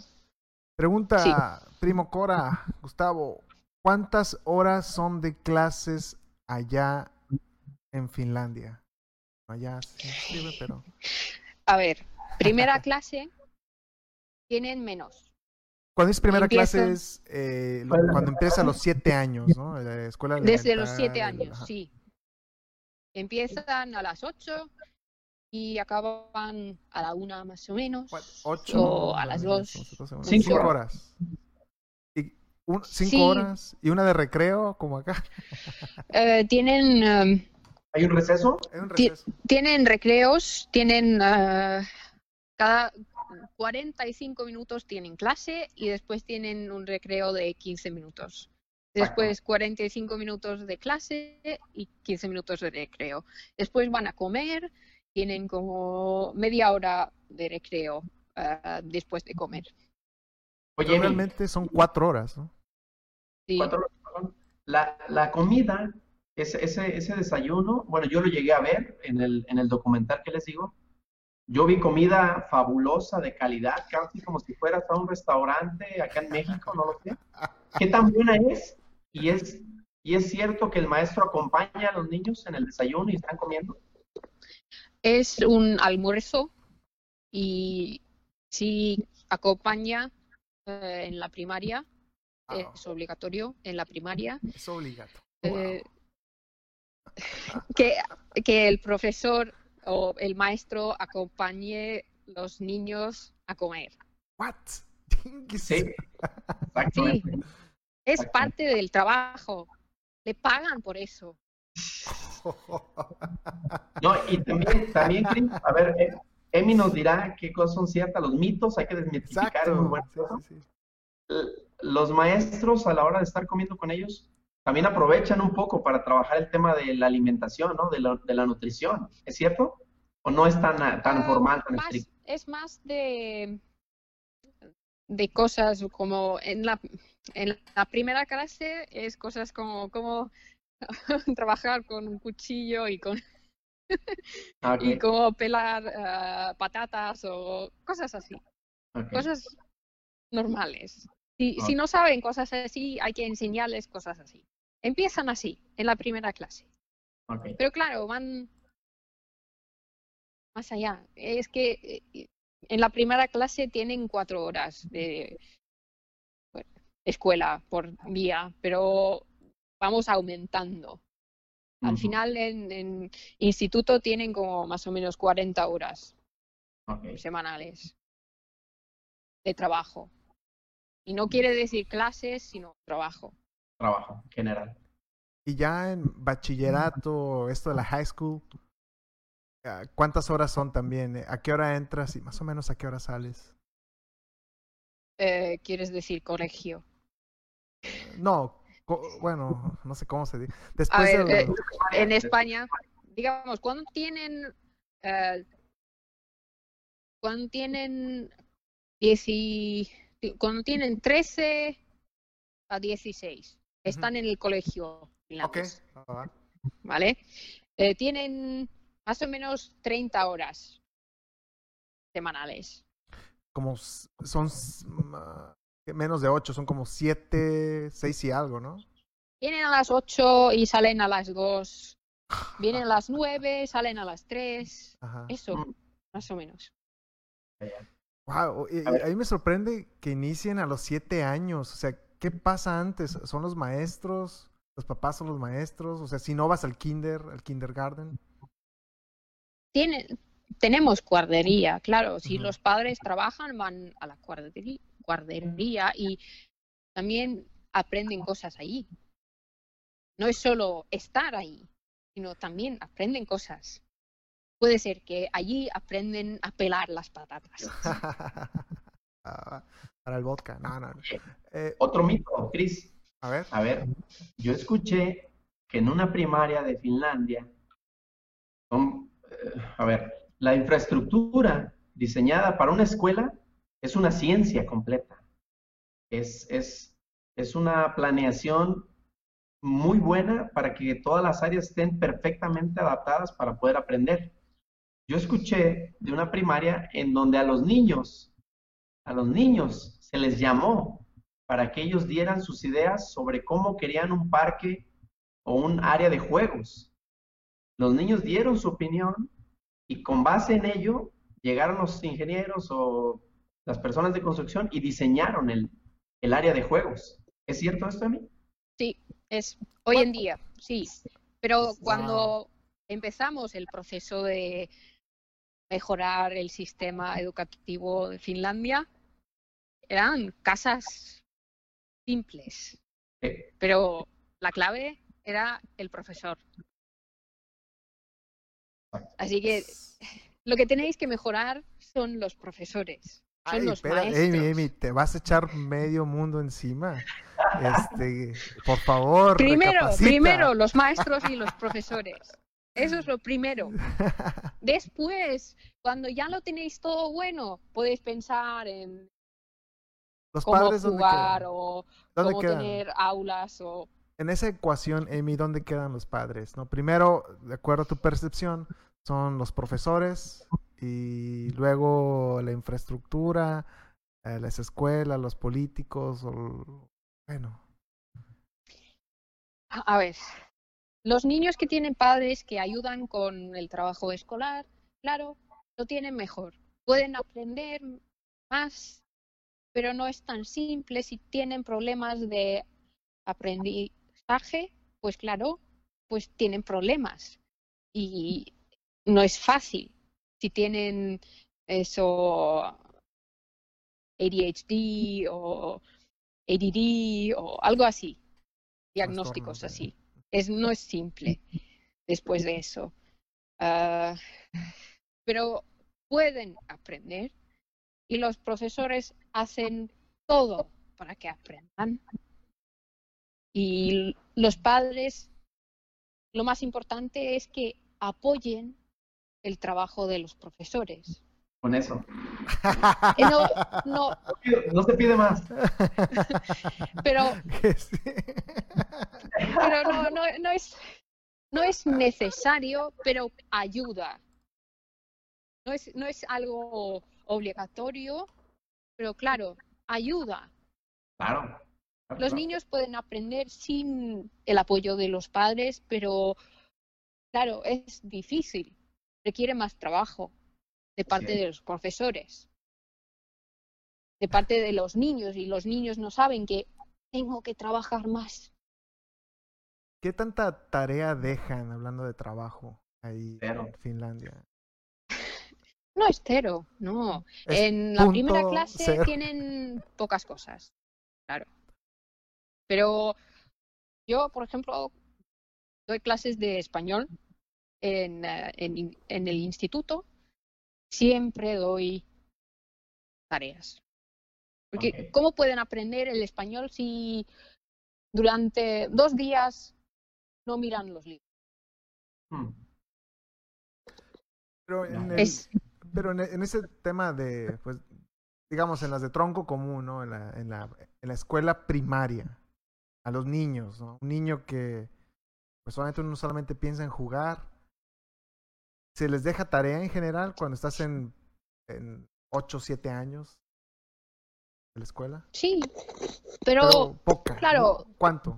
¿Una en su hora? nivel. ¿Media hora? ah, no sé, 30 minutos cada día. Hmm. ¿En México, Jessy, es 30 minutos cada día? o? Eh, No, el problema acá en México es que, digamos que esa tradición de dejar tareas se consolidó tanto que la persona que no, Creo- que regresamos, sí. Hablabas, la, la tarea en México. Si no dejas tarea, que, que te clasifican como que no hace nada ese profe, no deja tarea. exacto, hay un problema en ese sentido. Lo que pasa que aquí en México pasa mucho que los ciudadanos, digamos, ellos creen saber de todas las profesiones. Por ejemplo, van con un médico, el médico que es el especialista, ¿no? El que estuvo en la universidad cinco o seis años más en su especialidad, yo no lo sé. Les receta tal o cual cosa, les dice tal o cual cosa y lo desacreditan. No estoy hablando que todos los mexicanos sean así, obviamente. Pero dicen, ay, no, este médico me recetó esto. No, se me hace que mejor no. Igual pasa con el maestro. Con el maestro pasa lo mismo. Creen que ser maestro es nada más ir a poner algunas actividades, que trabajen los niños, que estén tranquilos, que no se golpeen y ya. Entonces, los padres, algunos, no todos, creen, creen saber sobre la profesión. Entonces, casi hasta llegan diciéndote, eh, por ejemplo, maestros que no dejan tarea. Maestro, les debería dejar tarea para que aprendan más. Creen, creen que el paradigma es correcto. Eh, no necesariamente se aprende más. Lo que dice Emi es muy acertado. Yo como maestro entiendo perfectamente lo que dice ella. Yo sí dejo tarea porque no nos vemos en dos, tres días por su materia que es muy específica, muy particular. Pero si estuviera ella en primaria, quizá ella adoptara algunas otras medidas. Todo depende de muchas características y muchas circunstancias que muchos padres de familia desconocen en su totalidad y aún así se atreven a hacer una crítica al maestro y casi hasta darle órdenes y sugerencias de manera este, maleducada. ¿eh? Eso pasa mucho acá en México, no con la totalidad de los padres, pero yo te puedo decir que de mi experiencia, alrededor de un 40% de padres o más hacen eso que estoy diciendo yo. Así es que el dejar tarea o no dejar tarea no necesariamente es bueno ni malo. Eso, eso, sí. Pero es que, a ver, aquí ahora con el coronavirus y los niños en casa, eh, los padres han visto que, vale, los profesores hacen mucho trabajo, que trabajan mucho y tenemos que darles respeto, porque con los niños en casa, haciendo sus cosas eh, y no tienen el ritmo que dan los maestros y los profesores, es, ha sido difícil para concentrarse y hacer las cosas, los deberes, y los padres estaban teletrabajando y los niños gritando y saltando, haciendo cosas. Y, y ahora sí nos respetan un poco más. Wow, a ver si eso puede cambiar. El- Cristian, es- eso que dice Emi Ajá.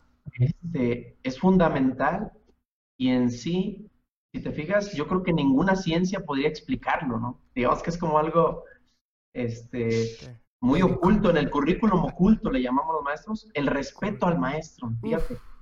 Eso es, o sea, no va a haber un científico, o quizás sí lo haya, estoy a lo mejor exagerando, que pueda explicar cómo el respeto hacia una figura hace que la profesión y en general el sistema en donde esté ese profesor o ese profesionista aumente de calidad. Aquí Padres, en México se dedicaron a destruirnos eh, en el sexenio de Peña Nieto principalmente, aunque ya lo habían hecho en sexenios anteriores, destruyeron la figura del maestro, la destruyeron completamente. Este, y le echaron toda la culpa de lo que sucedía en la educación a los maestros.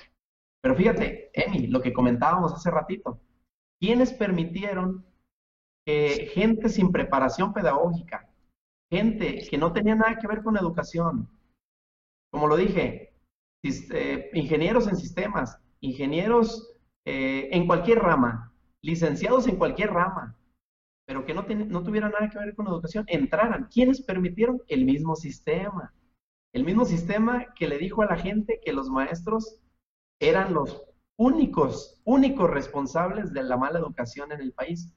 Y llegó el momento en que la gente, yo lo sentí, porque yo tengo, digamos, casi 14 años trabajando, yo sentí ese cambio de no existir eso a existir. Toda esa mala, eh, eh, esa mala hazaña que a mucha gente le insertaron en su, en su paradigma y llegaban ya la gente con otra actitud a, entablar conversación con el maestro. Y ese meme muy interesante que está en Face, que dice 1969, llega el padre de familia con el niño y delante del maestro le preguntan al niño, ¿qué pasó con estas calificaciones? Están enojados, ¿no? Luego dice 2009, los mismos padres, el niño, el maestro, y al maestro le pregunta, ¿qué pasó con estas calificaciones? E, esa, híjole, muy interesante ah, eso que, dicen sobre el respeto. Creo que lo estamos, ahorita lo vamos a mostrar. Y sí, hablar de Peña Nieto para Amy, que no tiene el contexto, es un expresidente que lo eligieron por, por estar guapo. Lo estamos viendo en la pantalla que porque su esposa, su esposa eh, estaba en una telenovela más famosa, se tuvo que casar. Obviamente se acabó el sexenio porque el, tiempo de gobierno, el periodo de, presidente de México son seis años. Disque, Salinas tiene más. Sin embargo, ya se acabó la, novela y ya, cada quien para su casa y una corrupción enorme, enorme, que, que no, y está la reforma. Y lo curioso que estamos compartiendo la pantalla, con esta reforma que dice Jesse, que es evaluar al maestro. La forma de que vamos a mejorar la educación es evaluar al maestro y si no da el ancho, digamos, puede ser hasta literal, pues lo corremos. Aquí eh, los profesores y maestros nos consideran como profesionales, que cuando tenemos el máster, y cuando nos dan trabajo, nos dan libres manos. Podemos hacer el trabajo como veamos mejor. Y confían en nosotros. Y podemos hacer las cosas como queramos. Que en clase, que estamos solos en clase. Híjole, pero una, una, de las razones por las que comentaba Jesse de que está el tema de que querían echar a perder la educación es para privatizarla. Yo creo que ese era su objetivo final. ¿Y qué pasa con la privatización? O sea, ya pasó con los teléfonos de México, ¿no? Anteriormente el gobierno de México tenía en su poder a cargo los teléfonos. Y ahorita el hombre más millonario de México es gracias a la telefonía. Entonces, echaron a perder la educación, querían echar a perder la a echar a perder la educación pública. Las escuelas públicas es lo peor. No lo aceptan. La, la, la. Vamos a abrir una privada y vamos a enseñarles catolicismo. Y vamos a, vamos a manipularlos para que voten por el PAN, que es la derecha. Bueno, adelante, Amy. Amy. En Suecia lo hicieron. Ah, y ahora los suecos nos dicen que no hagáis el mismo error. No hagáis el mismo error. ¿Qué hicieron exactamente? ¿Nos puedes detallar un poco más? privatizaron eh, la educación. Mira, ese fenómeno, ya ves que fenómeno es, muy, es, muy interesante. Nosotros lo analizamos acá en un grupo de maestros eh, comunistas, nos decían. lo analizamos, vimos cómo a nivel internacional esta agenda quería establecerse en todo el mundo. Finlandia no lo permitió porque Finlandia no necesitaba hacer cambios sustanciales o tan profundos que, es lo que estaba pidiendo la OCDE. Ellos ya tenían un buen sistema, por eso están en los primeros lugares, incluso de las pruebas amañadas de, la OCDE. Hay unas escuelas en, Estados Unidos que se llaman las escuelas charter. No sé si las han escuchado. Ah, sí. las escuelas charter es una de las cosas, es como ese, un animal mitológico, así que le combinas una cosa con es una cochinada que al final le dicen que es educación. El gobierno la sostiene, pero, pero hay ganancias para empresarios que invierten en educación. Exacto. Les pusieron corbata a los niños, sacos y todo esto, pero a la hora de las pruebas seguían estando por abajo del, de los, los niveles que, que se necesitaban. En España surgieron las escuelas, a ver, está la pública, la privada y la concertada, ¿verdad? Las concertadas es algo similar. Le dieron poder, un poco de autonomía a los padres para que ellos decidieran hasta el currículum que podría darse en las escuelas españolas y muchos, como lo comenta Cris, decidieron que les dieran religión en, la, en las escuelas públicas pagadas con recursos de todos. Una aberración para los que sabemos sobre el tema de la laicidad, sobre el tema de los recursos federales y sobre el tema de que un gobierno se debe mantener al margen de lo religioso o lo político, como decía Emi. A ver, una pregunta. Pero eso de... Ah, ¿Puedo decir adelante. No, una adelante, cosa? por favor. Eh, es que las pruebas nacionales, esas de que, que hacen en Estados Unidos, de ver si los niños van bien o mal, no tenemos No, no, No, nada. no existe. no es, un, no es una evaluación nacional, digamos, ¿no? Confían tanto, Nada. confían tanto en ellos. Es interesante. ¿no? Confían en nosotros. Sí, Sí. Y Oye, es mira. que O sea, bueno, ahora me hace preguntar. En, en una clase normal, Amy, en un año escolar, un maestro de primaria, ¿cuántas, ¿cuántos exámenes hace? ¿Hace muchos exámenes? ¿O cada seis meses, cada año? ¿Cada examen A ver. sorpresa? depende. ¿no? Eh, cada asignatura tiene su prueba, pero o en, en, en la lengua, por ejemplo, tienen, no sé, cuatro exámenes ¿Por año o por, por año? por año. Por año, cuatro exámenes por año. Wow. Digamos así. Yo siempre hago con, con el instituto. Hago dos exámenes por eh, term. Sí, ¿cómo se por periodo. Sí. Dos. Y después no tienen un examen final. No tienen dos exámenes más pequeñas y ya está. Y ya está. Y teníamos la pizza un increíble resultado. Celia Martinen, en México también marcáis unos objetivos mínimos que los estudiantes tienen que cumplir. Pregunta para Amy. Ah, no es cierto. Pregunta para Jessy. Sí, sí existen. Existen. Este, pues hay, hay un plan y programas que hay que seguir. Es el clásico término que, que usamos en México para definir el currículum, plan y programas.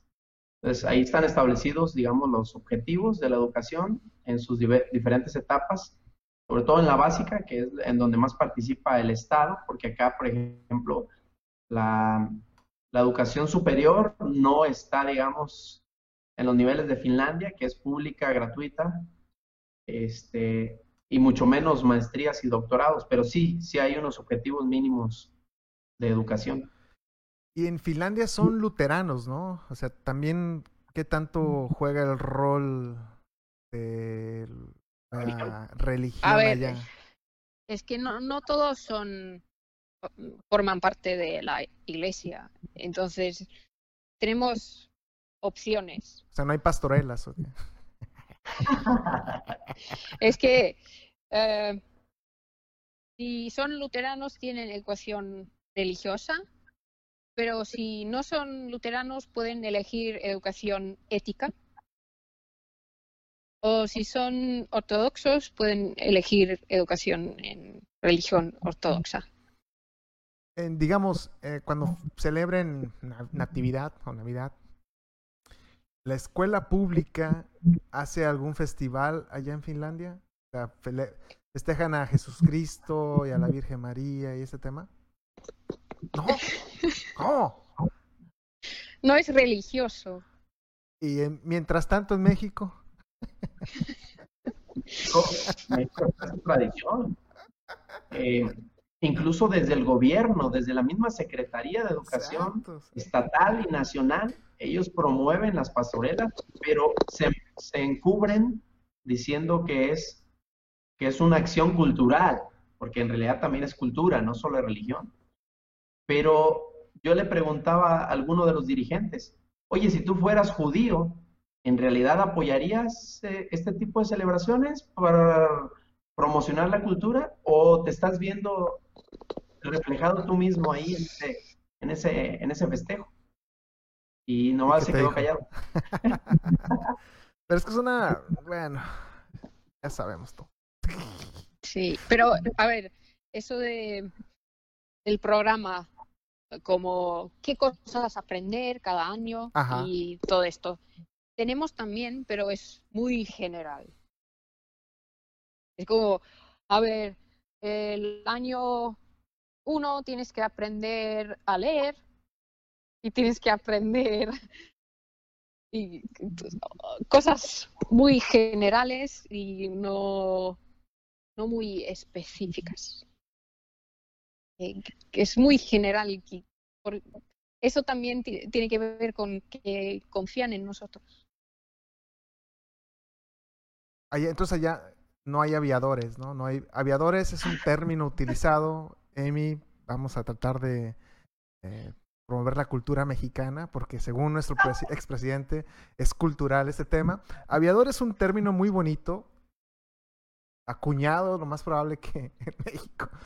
Es decir, que un maestro está en la nómina, ¿no? Es decir, un compa- en tu escuela, en tu colegio, existe un maestro en el papel que le dan dinero, pero no hay maestro. Alguien se queda con ese dinero.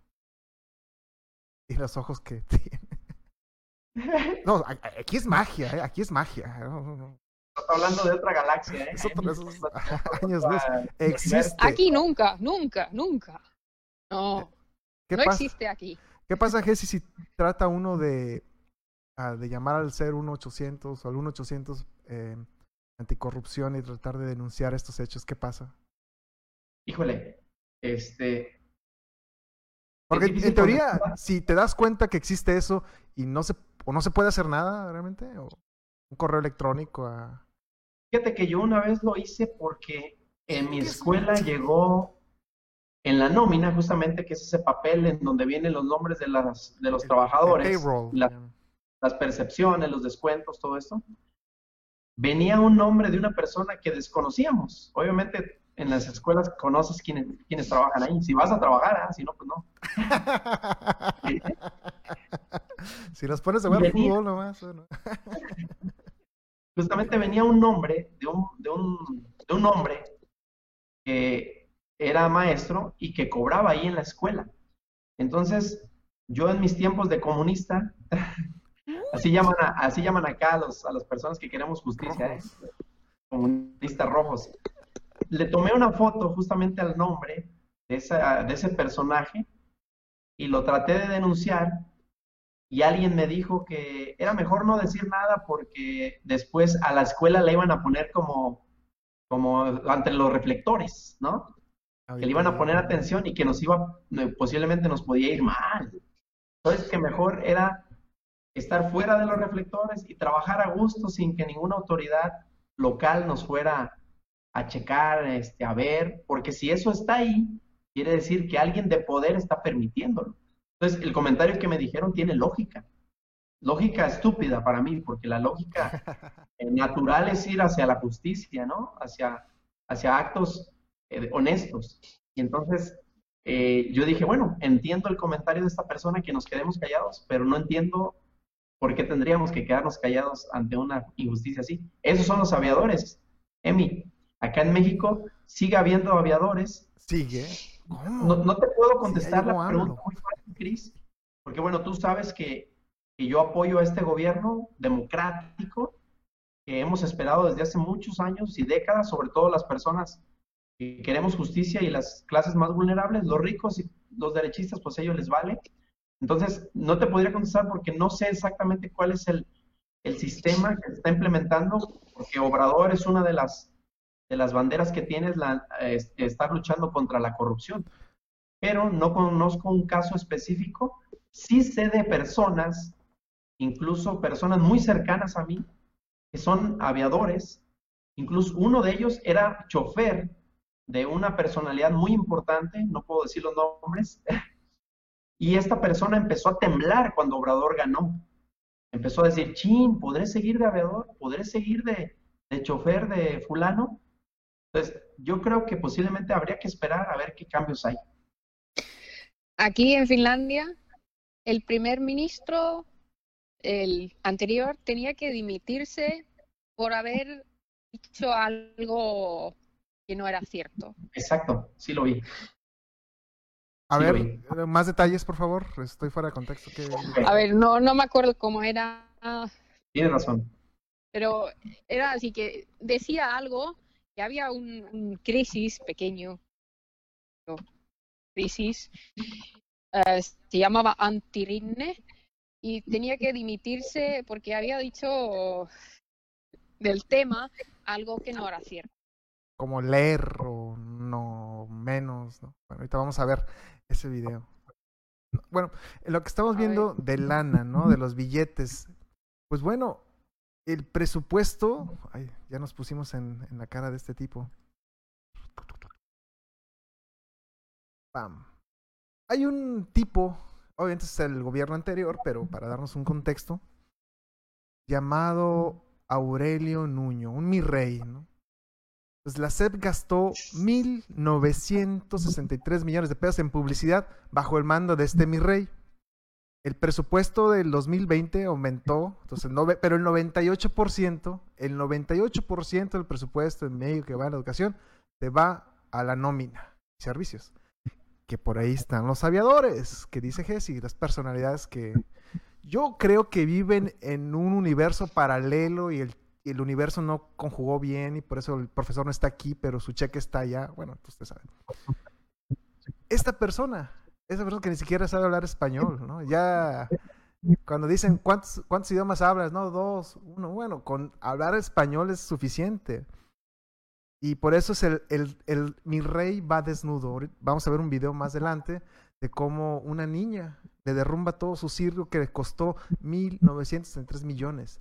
Quiere decir que sí hay, incluso, supuestamente México invierte más en la educación que en Finlandia, 0.5% más. Sin embargo, ¿dónde se va ese dinero?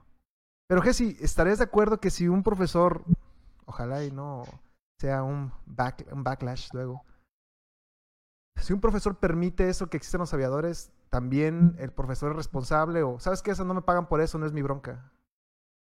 Sí, no. eh, no existe esa cultura, pero yo digo que es- un maestro es un transformador social. Un maestro no es solo un trabajito ahí de ir a enseñarle dos, tres cosas a los niños y, ah, ya aprendieron a sumar, ah, soy buen maestro. No, no, no, no, no. Creo que es parte de la formación, Cris, de los maestros. Eh, los deben maestros que pasamos- No hay un número maestros que 800 de que si usted ¿Perdón? conoce un aviador, llame al 01800 aviador. No. que yo sepa no existe. Hijo de Mira, tiene que ver con la formación del maestro, justamente lo que empezamos eh, discutiendo aquí con Emi y todo lo que en Finlandia han promovido. Un maestro aquí en México que viene de escuela normal o de escuela normal rural, entiende, entenderá lo que yo estoy diciendo.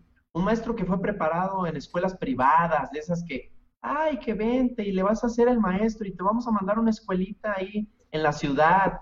Te mandan a escuelitas a, a practicar ahí en ciudades en donde no conoces en realidad eh, todo el contexto mexicano de la pobreza, del hambre, de lo rural, del campo. Por eso Lázaro Cárdenas tenía tanta razón cuando impulsó la educación socialista y la educación eh, en las escuelas normales rurales. Morales. Entonces, cuando nosotros salíamos de esas escuelas, nosotros teníamos una visión o tenemos una visión social. No es solo un trabajo en el que yo voy a sacar dinero para vivir mi vida. No, Buen punto. es una responsabilidad nacional. Es una responsabilidad de construir un país diferente, de construir o ayudar a que los alumnos construyan un paradigma diferente. Amy. Mi padre siempre decía, si quieres cambiar el mundo, tienes que ser un profesor. Ay, hijo. Muy bueno. Yo se la escuché al Esther Gordillo, creo, esa frase. Amy, en, ¿cómo es la educación en Finlandia, pero en áreas rurales? Es decir, que lo decía Jesse, ¿no? No es lo mismo un profesor que, mil respetos a los profesores, que van, viajan en, a veces en lancha, a veces en, en burro en esos tiempos. Burro.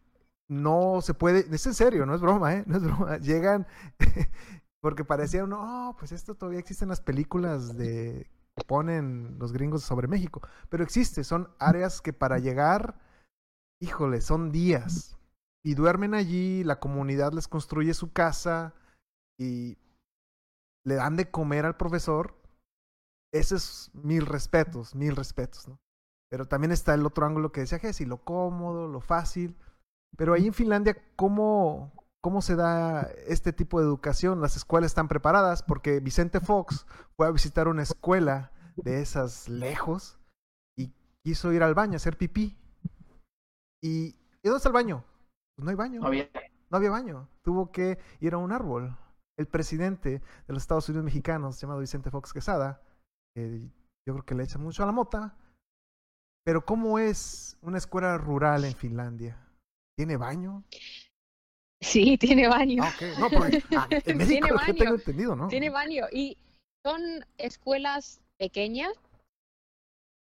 Eh, normalmente clases 1, 2, 3, 4, 5, 6 están todos en la misma en el misma aula. Son multigrado. Sí, Se llama multigrado. O sea, dan Sí. todos los, los niveles ahí. Y es un es. profesor, no, no es telesecundaria acá. No es como Un la maestro. ya está. Pero Un al mismo maestro para tiempo, todos, pero son como eh, máximo 15 niños. Así es. Yo empecé así. Mi primer año de servicio, yo le di clases a primero, segundo y tercero en el mismo aula. Esa, esa era una escuela bidocente, hay escuelas tridocentes, tetradocentes, wow. eh, y hay escuelas con un solo maestro y atiendes los seis grados. Sí, mismo yo también, yo también he sustitu- sustituido en una escuela así, pero en el en Jyväskylä, pero es una escuela pequeña dentro de una escuela grande. Es una escuela ah, sueco hablante. Así es. Es cierto, es- ¿qué tan cierto esto que de, los candidatos a la docencia a ser maestro, solamente el 10% es admitido? ¿Y es muy bajo el Eh, nivel? A la universidad. No, para la normal, como dice Jesse, para entrar al normal, solamente el 10% que presenta de su aplicación entra. Quieres decir, a la escuela normal. Sí, sí. A ver, es un sistema un poco diferente. Es que cuando solicitamos una plaza en la universidad, normalmente ya directamente solicitamos estudios pedagógicos. Y si entramos, pues podemos ir a la escuela normal. Pero no es un trabajo en la escuela normal, sino son prácticas. No nos pagan, solo hacemos prácticas. Y siempre está el profesor eh, que tiene eh, responsabilidad eh, principal de los niños. En las escuelas públicas, por ejemplo, en primarias, en la- los libros son de gratis, pero también les dan ropa a los niños, no, ¿verdad? Los uniformes. Ropa no, no. no tenemos uniformes. Ah, No es no. necesario. No, no hay uniforme. No hay uniformes. Oh, Ropa normal de cada día. Solamente la, bueno, la escuela y la comida es gratuita.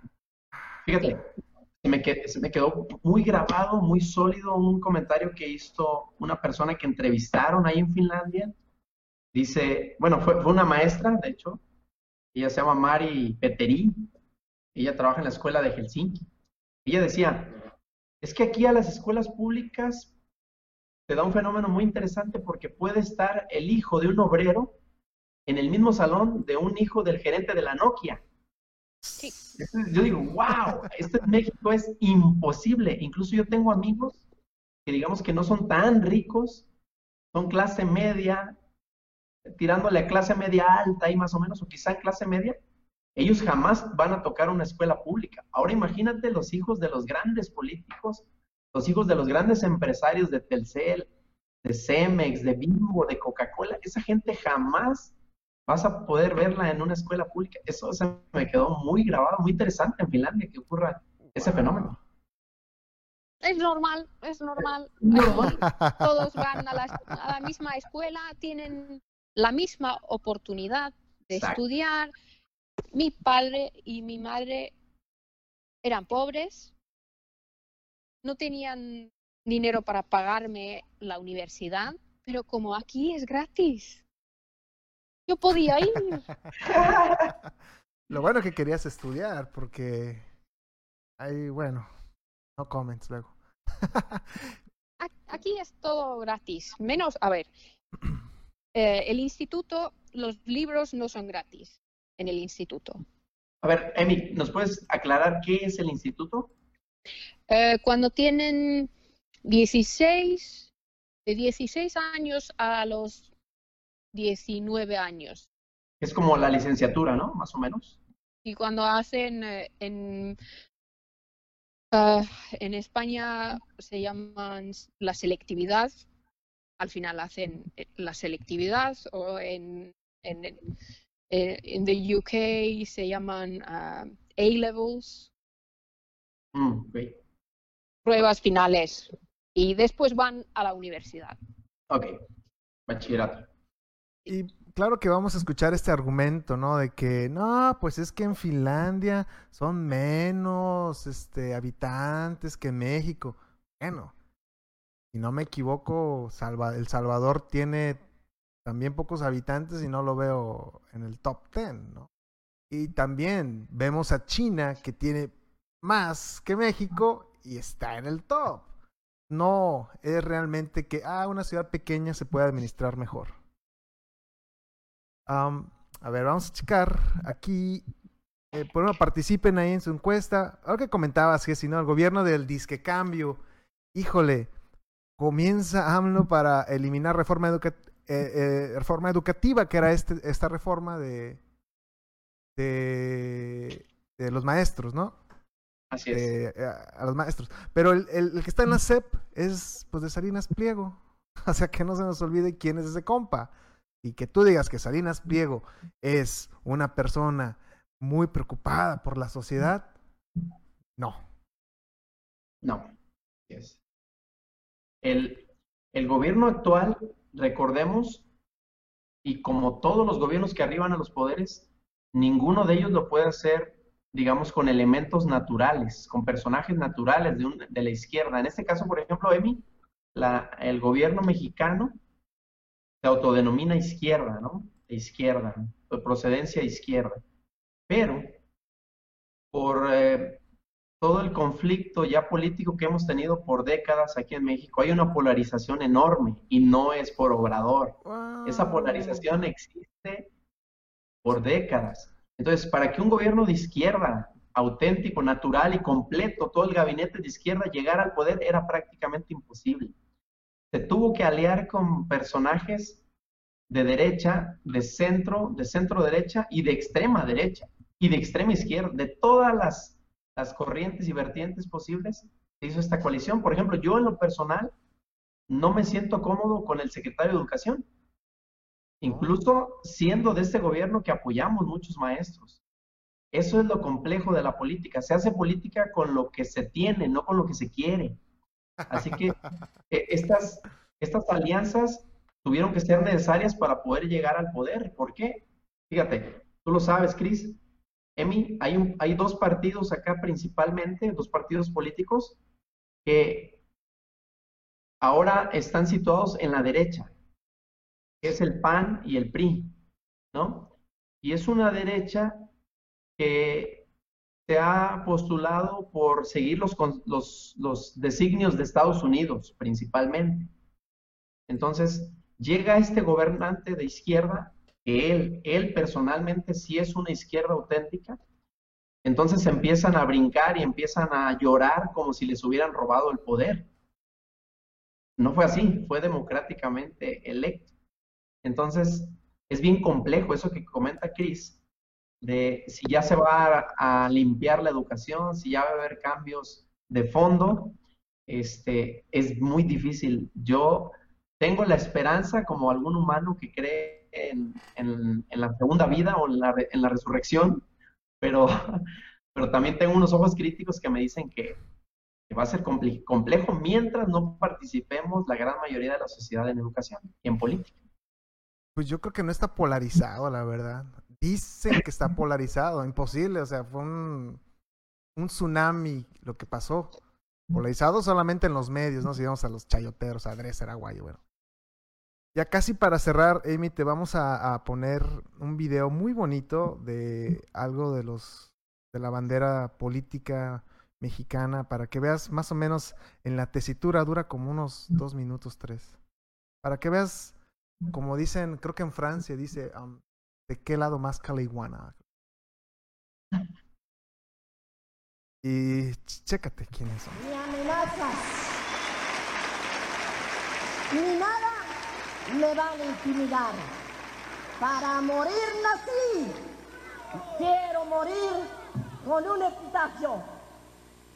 Aquí yace una guerrera. Como guerrera murió. Sean oportunamente vacunados contra la influencia AHLNL ante el posible rebrote que sucedería durante los meses invernales. Si en la emergencia epidemiológica no hubiera actuado con esa visión de Estado su gobierno, cuando más de 25 millones de niños volvieron al contacto humano masivo y al riesgo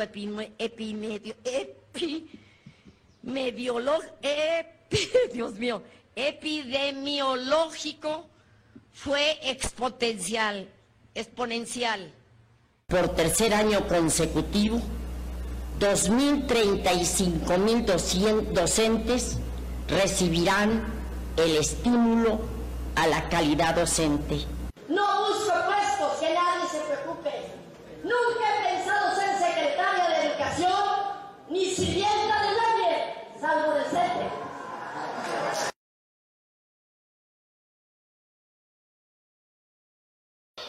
Muy bien, pues ahorita los van a llevar para que vayan y, puedan tener los libros que les gustan para que los empiecen a leer.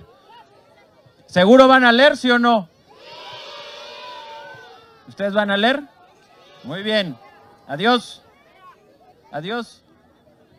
Adiós. ¿Qué? Sí. Leer. Leer. Eso, leer. Muy bien. Muy bien, Andrea. Adiós. La Biblia en algún momento de vida y algunos pasajes bíblicos, no lo leí toda la Biblia, pero sí leí algunas partes de la Biblia, sin duda en alguna etapa de vida fue, importante, eh, sobre todo en la etapa de la adolescencia. Eh, leía algo que seguramente mi vocación por la política alentaba este espíritu por la política fueron los libros, varios, algunos la, la silla del águila de Krause, que, eh, y hay otro libro de él mismo que quiero recordar el nombre, eh, sobre caudillos, no recuerdo el título exacto, eh, estamos hablando de, la descripción que él hace del, del México y de cómo transitamos del México de los caudillos al México institucional. Cual sin duda fue un error, fue una confusión, y haber tenido este dislate, esta confusión, bueno, pues parece a, a cualquiera hubiese podido ocurrirle. A lo largo de 70 años, médicos, paramédicos, enfermeras, epidemiólogos, epidemiólogos, epidemiólogos, científicos, investigadores, una disculpa por este trabalenguas que me he encontrado en el discurso, investigadores, investigadores. Suscribido ya. ¿Cuánto cuesta el kilo de tortilla? El kilo de tortilla, sí. No soy, el de, no soy la señora de la casa. Y el combate eficaz a la corrupción al interior del gobierno tiene que ver con la ampliación de facultades del Instituto de Información y de Acceso a, de Información y de Acceso a, la opinión pública de toda la información disponible para la ciudadanía desde el gobierno. A un minuto de aterrizar, a menos, señor, como a cinco minutos. Es muy lamentable que nuestro país sea hoy el primer país con mayor número de mexicanos en obesidad.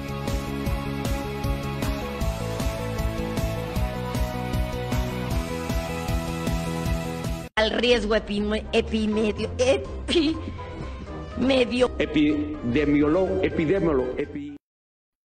Así más o menos está la cosa. Y, ay, pero ¿cuántos de nosotros nos gustaría pues haber tenido otros líderes, no? Porque también la política, que muchos le tienen miedo, como dice Jesse, pues juega un rol, ¿no? Aquí vemos las frases célebres de la maestra.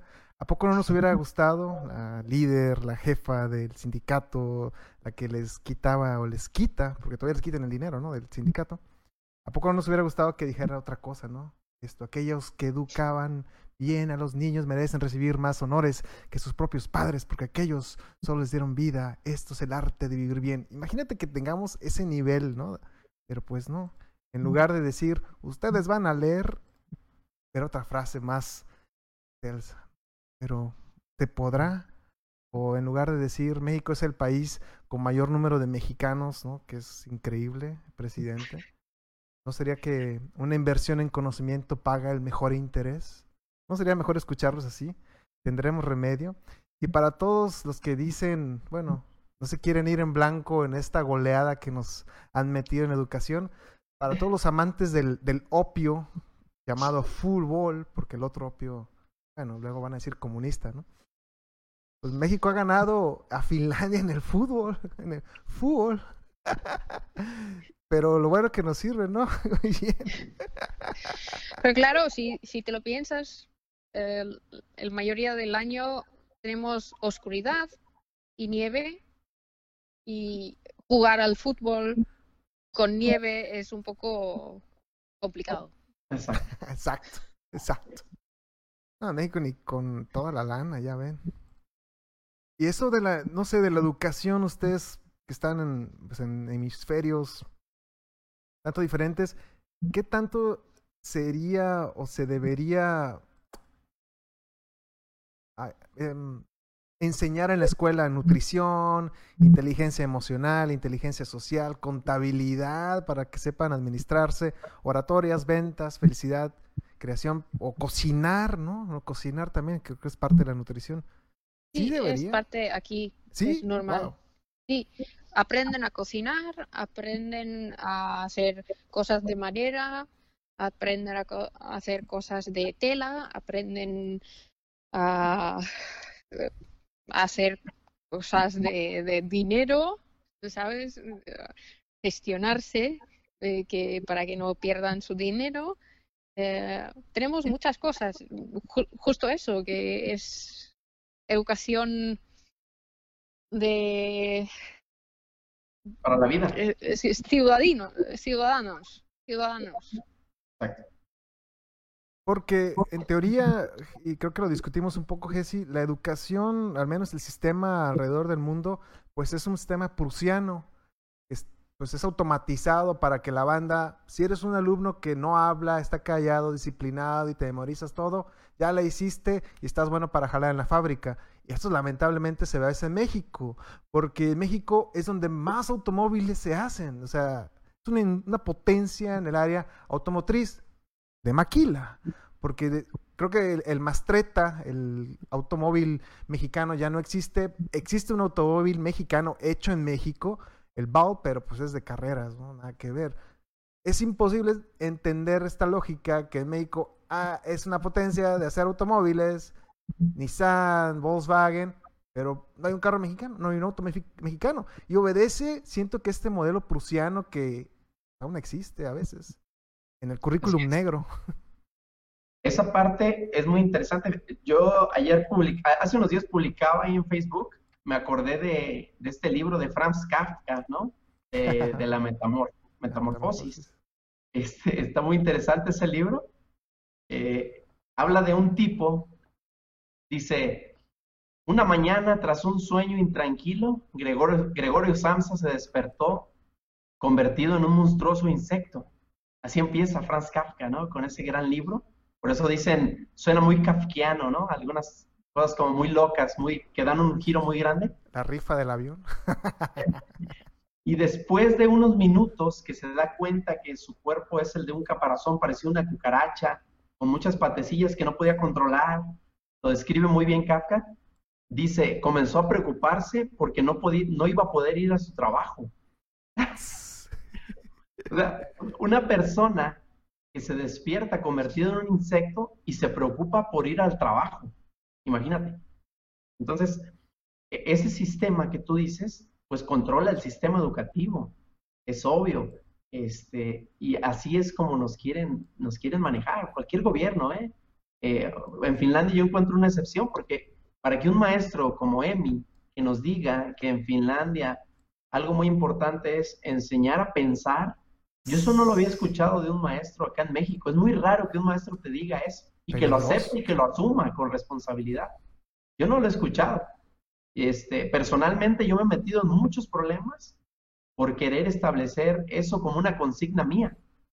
Enseñar a pensar al, al, alumno. A mí me cuesta mucho trabajo cuando los padres llegan y se molestan porque uno quiere enseñarlos a pensar y empiezas a utilizar métodos alternativos, métodos que están basados en el constructivismo, en Vygotsky, en Piaget, en Brunner, en, este, en quien sea de esos personajes más revolucionarios en la escuela tradicional y se molestan los padres. Eso lo estudiamos en, eh, en la universidad, Piaget y todo esto. Es, es normal, es, es parte de la educación de profesores, de maestros. Tienen que saber todo esto, teoría de esto. Es que también cuando parte de la educación de profesores es que vamos buscando cómo somos eh, como profesores y cómo queremos ser como profesores. ¿Qué queremos hacer? ¿Qué es el objetivo que queremos tener como profesores? Y todo esto es lo que hacemos. Vamos viendo teorías, vamos viendo cosas que se puede hacer y, y después durante el proceso escribimos con un portfolio cómo somos como profesores. Ah, en México es peligrosísimo hacer que los alumnos piensen porque luego no se creen relatos de, de la colonia. ¿no? Una cosa que me han dicho de Rusia es que no tienen educación, uh, ¿cómo se llama?, uh, de la sociedad. Que aquí en Finlandia tenemos uh, una asignatura en que enseñan cómo funciona el gobierno, mm. cómo puedes actuar como ciudadano eh, para que haga el gobierno lo que quieres que hagan y que, cuáles son tus obligaciones, cuáles son tus derechos y todo esto. Es una asignatura. Civismo. Que, que Vicente Fox la quitó, ¿no? precisamente, si no me equivoco. Ya casi para cerrar, eh, Emi, mucho gusto. Ustedes que son maestros, ¿qué rollo con las escuelas Montessori? ¿Sí jalan o no jalan? ¿Good or bad? No. ¿Montessori? Pues sí, el, método Montessori sí funciona y lo sabemos aplicar como todo, ¿no? Pero si nada más le pones Montessori a la escuela, pues no, te asegura nada, ¿no? Y, muchas escuelas privadas acá en México eh, tienen nombres de grandes pedagogos. Este, Montessori, Piaget, este, Freire, imagínate una escuela privada con el nombre de Paulo Freire, o sea, es tan contradictorio. Paulo Freire es un pedagogo que habla sobre la, la liberación. Él, tiene un tinte rojo, tiene un tinte comunista de liberación. Eh, el, pensamiento, imagínate una escuela privada con el nombre de Paulo Freire. Entonces, eh, es, es, es, un mundo raro el mexicano. ¿eh? vivimos en un mundo raro, como la canción. Más surrealista, el más surrealista, del mundo. Pero todo, todo ese mundo surrealista, si, si, si te fijas, siempre gira en torno al dinero, al interés y al poder. E, en Finlandia es totalmente lo contrario. Muy pocas cosas educativas giran en torno al dinero, al interés y al poder. E, es, esa es una gran diferencia de base, yo creo. Sí, yo no creo en eso de Montessori o lo que sea. Eh, yo creo en mezclar. El eclecticismo. Sacar el mejor de teoría y de otra teoría, siempre tomar trozos y mezclarlo. En mi manera. El balance, un balance de un Porque yo, yo trabajo con mi personalidad y yo no puedo ser algo que no soy. En términos, para, para, la, gente que nos escucha, que no está muy familiarizado con el área pedagógica, estas teorías que, que menciona Emi y que ella dice que prefiere adoptar un eclecticismo, yo también coincido con ella y lo he hecho así. El eclecticismo pues es el tomar de varias corrientes lo mejor, que uno considere, ¿no? Y sumarlas a nuestra práctica docente. Eh, por ejemplo, si hablamos de Vygotsky, ya nos vamos a meter un poquito en teoría, que yo creo que sería también interesante a lo mejor para otro programa. Vygotsky, eh, Vygotsky por ejemplo, habla de una teoría social, cultural. Él dice que el individuo aprende gracias a los otros, gracias al trabajo en equipo, gracias a, los errores y a la democracia y a, la socialización con otros individuos. Entonces, obviamente que vamos a tomar a Vygotsky, los que sabemos de él, vamos a, trabajar más en equipo, no, vamos a eliminar esa, ese acomodo de las sillas tradicional que nosotros vivimos en líneas, en filas, separados, nos ponían a los que platicaban en un área donde no puedes platicar y eso son estrategias. Pero si conoces a Vygotsky, entonces Vygotsky te va a decir que hagas equipos de trabajo como en el kinder, justamente porque Vygotsky y Montessori se relacionan mucho. Este, Montessori, por ejemplo, habla de, de que trabajes con la necesidad y los gustos del alumno. ¿Qué quieres aprender? ¿Qué te gustaría saber de la naturaleza? Entonces, todas estas cosas tenemos que manejarlas y, es lo que era mi crítica que le hacía a los padres de familia en general, que ellos desconocen toda esta teoría y sin embargo quieren llegar a la escuela a mandar. Imagínate. Sí, yo como utilizo la teoría de Vygotsky, es, eh, por ejemplo, cuando aprendemos eh, la gramática, pues en la segunda vez que vemos la gramática, la misma gramática, tienen que explicar el fenómeno a sus eh, parejas.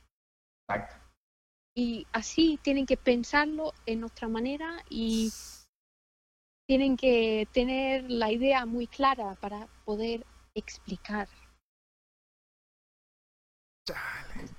¿Y cómo se llaman? Todas estas teorías, Chris, este, se contradice un poco el tradicionalismo, en el, en el sentido más estricto de la palabra que es el tradicionalismo, ¿no? En, esa, en ese conductismo, hablando ahí de términos también con Skinner, Skinner era justamente el padre del conductismo, este, entonces, todos esos elementos que a veces la gente desconoce, como en cualquier profesión, yo desconozco de medicina, desconozco de arqueología, de botánica, cada quien trabaja su área. Y por eso ese tema que hablábamos del respeto al maestro. Pero también la sociedad, en cierta forma, tiene algo de razón ¿eh? al criticar al maestro. ¿Por qué? Porque el sistema que platicábamos en México que se instauró para meter a maestros que no tienen nada que ver con educación, el padre, a pesar de, el padre de familia, a pesar de que no sabe de educación y pedagogía, reconoce que hay una cierta vacío de conocimientos. Entonces es complicado, pero bueno, los maestros que saben de estos temas de teoría qué bueno que lo estén aplicando y que estén revolucionando sus escuelas.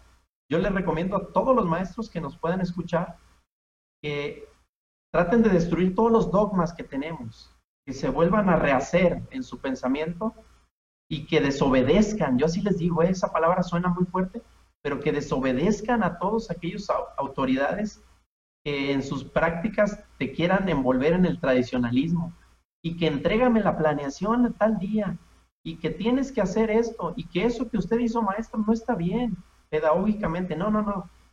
Libérense de esas autoridades, libérense de todos esos personajes que no nos dejan revolucionar la educación. La educación es un acto de liberación, principalmente, no de saber sumar y saber restar porque luego te vas a ir a trabajar a la fábrica. No, no, no. olvídense, olvídense de esas tonterías capitalistas, en serio. Amy. Sí, es liberación. Tienes, tienes un punto muy importante ahí. Es liberación de los niños. Es liberación de los niños de los padres que aprenden a pensar como individuos. Porque al principio solo saben lo que piensan los padres y van repitiendo lo que piensan los padres. Pero al final de la escuela, yo, de la primaria y de instituto, yo espero que sepan pensar como individuos. Esa es la clave. Espero que sepan pensar. Por eso Finlandia está en primer lugar. Tienen gente pensante. no significa que en México no haya gente pensante, sino que la formación de la educación va enfocada a resultados. Ese es otro error. Cuando nos enfocamos en que una educación tenga buenos resultados en PISA, buenos resultados en los exámenes, es un paradigma que hay que destruir. Eso ya es arcaico, ya es viejo. Mi hijo sacó 10. ¿Qué sabe en la vida hacer? Es una gran diferencia entre el 10 y lo que sabes. Es muy diferente. Wow, definitivamente, súper, súper resumido eso. Es enseñarlos a pensar, ¿no? A memorizar, ¿no? A cultivar esa inquietud.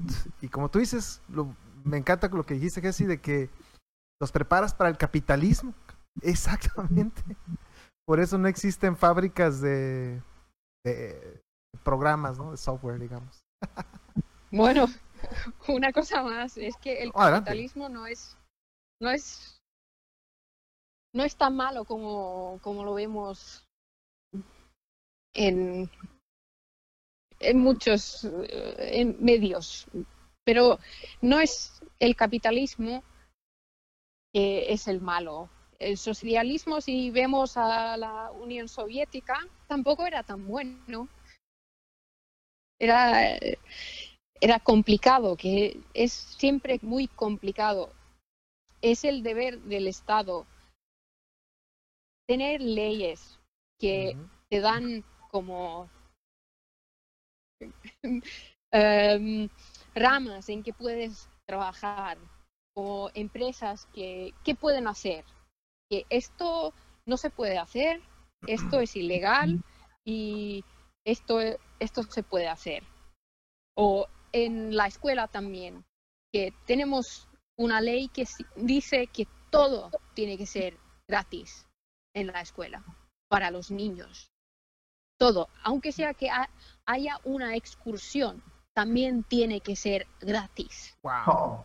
¿A poco? Para el niño. ¿También la comida en la excursión? comida, excursiones, lo que sea que pasa en la escuela tiene que ser gratis según la ley de Finlandia. Wow.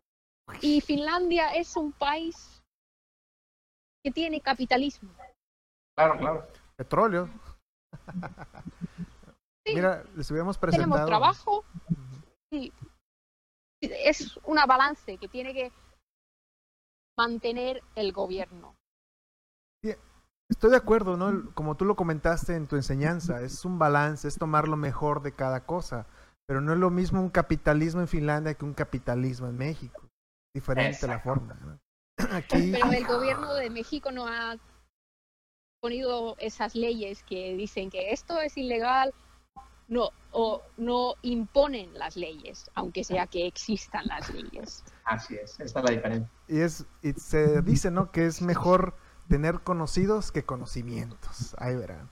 Eh, México, dicen por ahí que México no es corrupto, es flexible.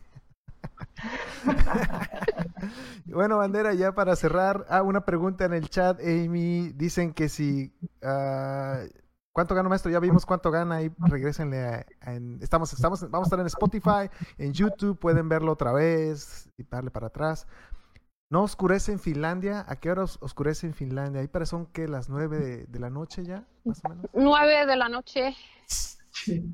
¿Es allí donde existe el festival que son tres días, el sol de tres días, algo así? A ver, El en summer. Laponia, ah, desde el 16 de mayo hasta el 29 de junio, o no, julio, no baja el sol. Espérate. ¿qué? Todo el- No baja el sol. Se llama noche de media, eh, sol de medianoche. ¿Cuánto dura? ¿Cuántos? Perdón, ¿dura qué? ¿Meses? Sí, claro. Y dos y medio meses. Están en el Polo Norte casi. Pero al revés, durante el invierno tienen 50 días sin sol, De noche. noche polar. Exacto. Fíjate, les hubiéramos mandado una cosa que se llama Ricardo Anaya, y yo les hubiera dicho, vamos a poner este para el sol, ¿no? Recibir energía solar y convertirla y vamos a quitar esa empresa que tienen ustedes en Finlandia, hay una empresa que también tiene petróleo, ¿no? No no crean que 100%. Hay un tipo que decía, ¿no? Yo creo que quería tener eh, quería quitar todo lo toda la energía que viene del petróleo, la quería quitar ya y dice que quería poner, si no me equivoco, barcos eléctricos voladores, ¿no? Una cosa muy rara. Ricardo Naya. ¿Quién sabe dónde esté? Bueno, Amy, un gustazo tenerte. eh, un placer escuchar este intercambio de culturas con todo tu conocimiento. Para cerrar, no sé, eh, Jesse o Amy. Amy, ¿con qué quieres cerrar esta edición? Para ser, para cambiar el mundo, tienes que ser un profesor. Eso. Una más. Jesse. ¿Qué cierra? No, pues agradecer a Emi, Quitos, Emi, por, por todo tu tiempo, este, todo lo que nos, nos comentas y a pesar de que se ve que es de día, yo que a lo mejor ya estás cansada, ya tú ya llevaste una jornada grande. Muchas gracias. Todas las clases en línea que ya me comentabas, cómo lo están viviendo allá por todo el tema del coronavirus. Y este, pues a todas las personas que nos escuchan, eso yo sí quisiera que lo tomaran en cuenta. Un fenómeno, lo vuelvo a repetir y lo seguiré repitiendo mil veces, un fenómeno no puede ser explicado solo por una sola causa. Es una, un- una cantidad muy grande de causas para explicar un fenómeno y para resolver ese fenómeno. Y es que en el tema educativo son muchos los, las causas que, que intervienen. Todo lo que Chris puso en esa encuesta, todos esos factores son la respuesta, no solo es uno. Obviamente que en la encuesta puedes elegir uno. Este, por lo general así es el paradigma de las encuestas. Pero en realidad todos esos fenómenos intervienen, todos. En Finlandia, en China, en Japón, en Rusia, en donde sea, todos esos fenómenos intervienen. En Finlandia ya lo resolvieron, así es que sus causas son más, son menos.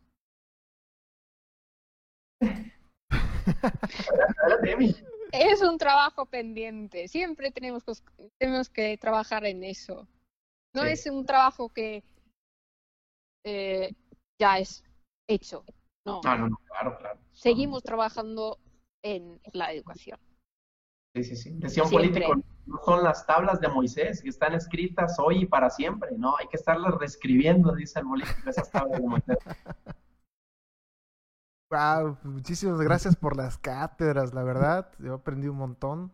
eh, y pues reitero mi agradecimiento, Emi, ya sé que nos diste un buen de tu tiempo. Muchísimas gracias por, por compartirnos tu experiencia y espero que la banda que nos escucha, no es que estemos hablando mal de México, no es que estemos lavando la ropa sucia, no es para aprender y aprender de los mejores, ¿no? De los, los grandes, de los que llevan, los pioneros. Y pues Amy que habla español, qué mejor, ¿no? Porque aquí estaríamos la traducción. Y simplemente esa encuesta, yo jamás, bueno, al menos el backlash que venía, no era ofender a los maestros, es multifactorial todo esto de la educación, desde los padres, incluso los estudiantes, los docentes, todo es, pero cada quien debe hacer su granito de arena. Y mis respetos para los profesores que realmente aman su vocación por espíritu de servicio y no por, ah, voy a recibir mi cheque y es más fácil, porque en México puedes heredar tu plaza. Si tú eres maestro, Amy, tú tú a tus hijos les puedes dar tu, tu trabajo y así. O sea, vamos entendiendo que quien está en las aulas es porque realmente quiere estar en las aulas. Y muchísimas gracias, Emi. Muy, muy. Bandera Muy, Mundo. Avisal. Muchísimas gracias de nuevo. Bye. Danke, ya que está bien en, en alemán, ¿no? Mundo Visal, yo, de nuevo estamos en facebook.com de Mundo Visal. Vamos a estar también en el podcast, en Apple y en todas esas cosas que la computación sabe. ¡Salud!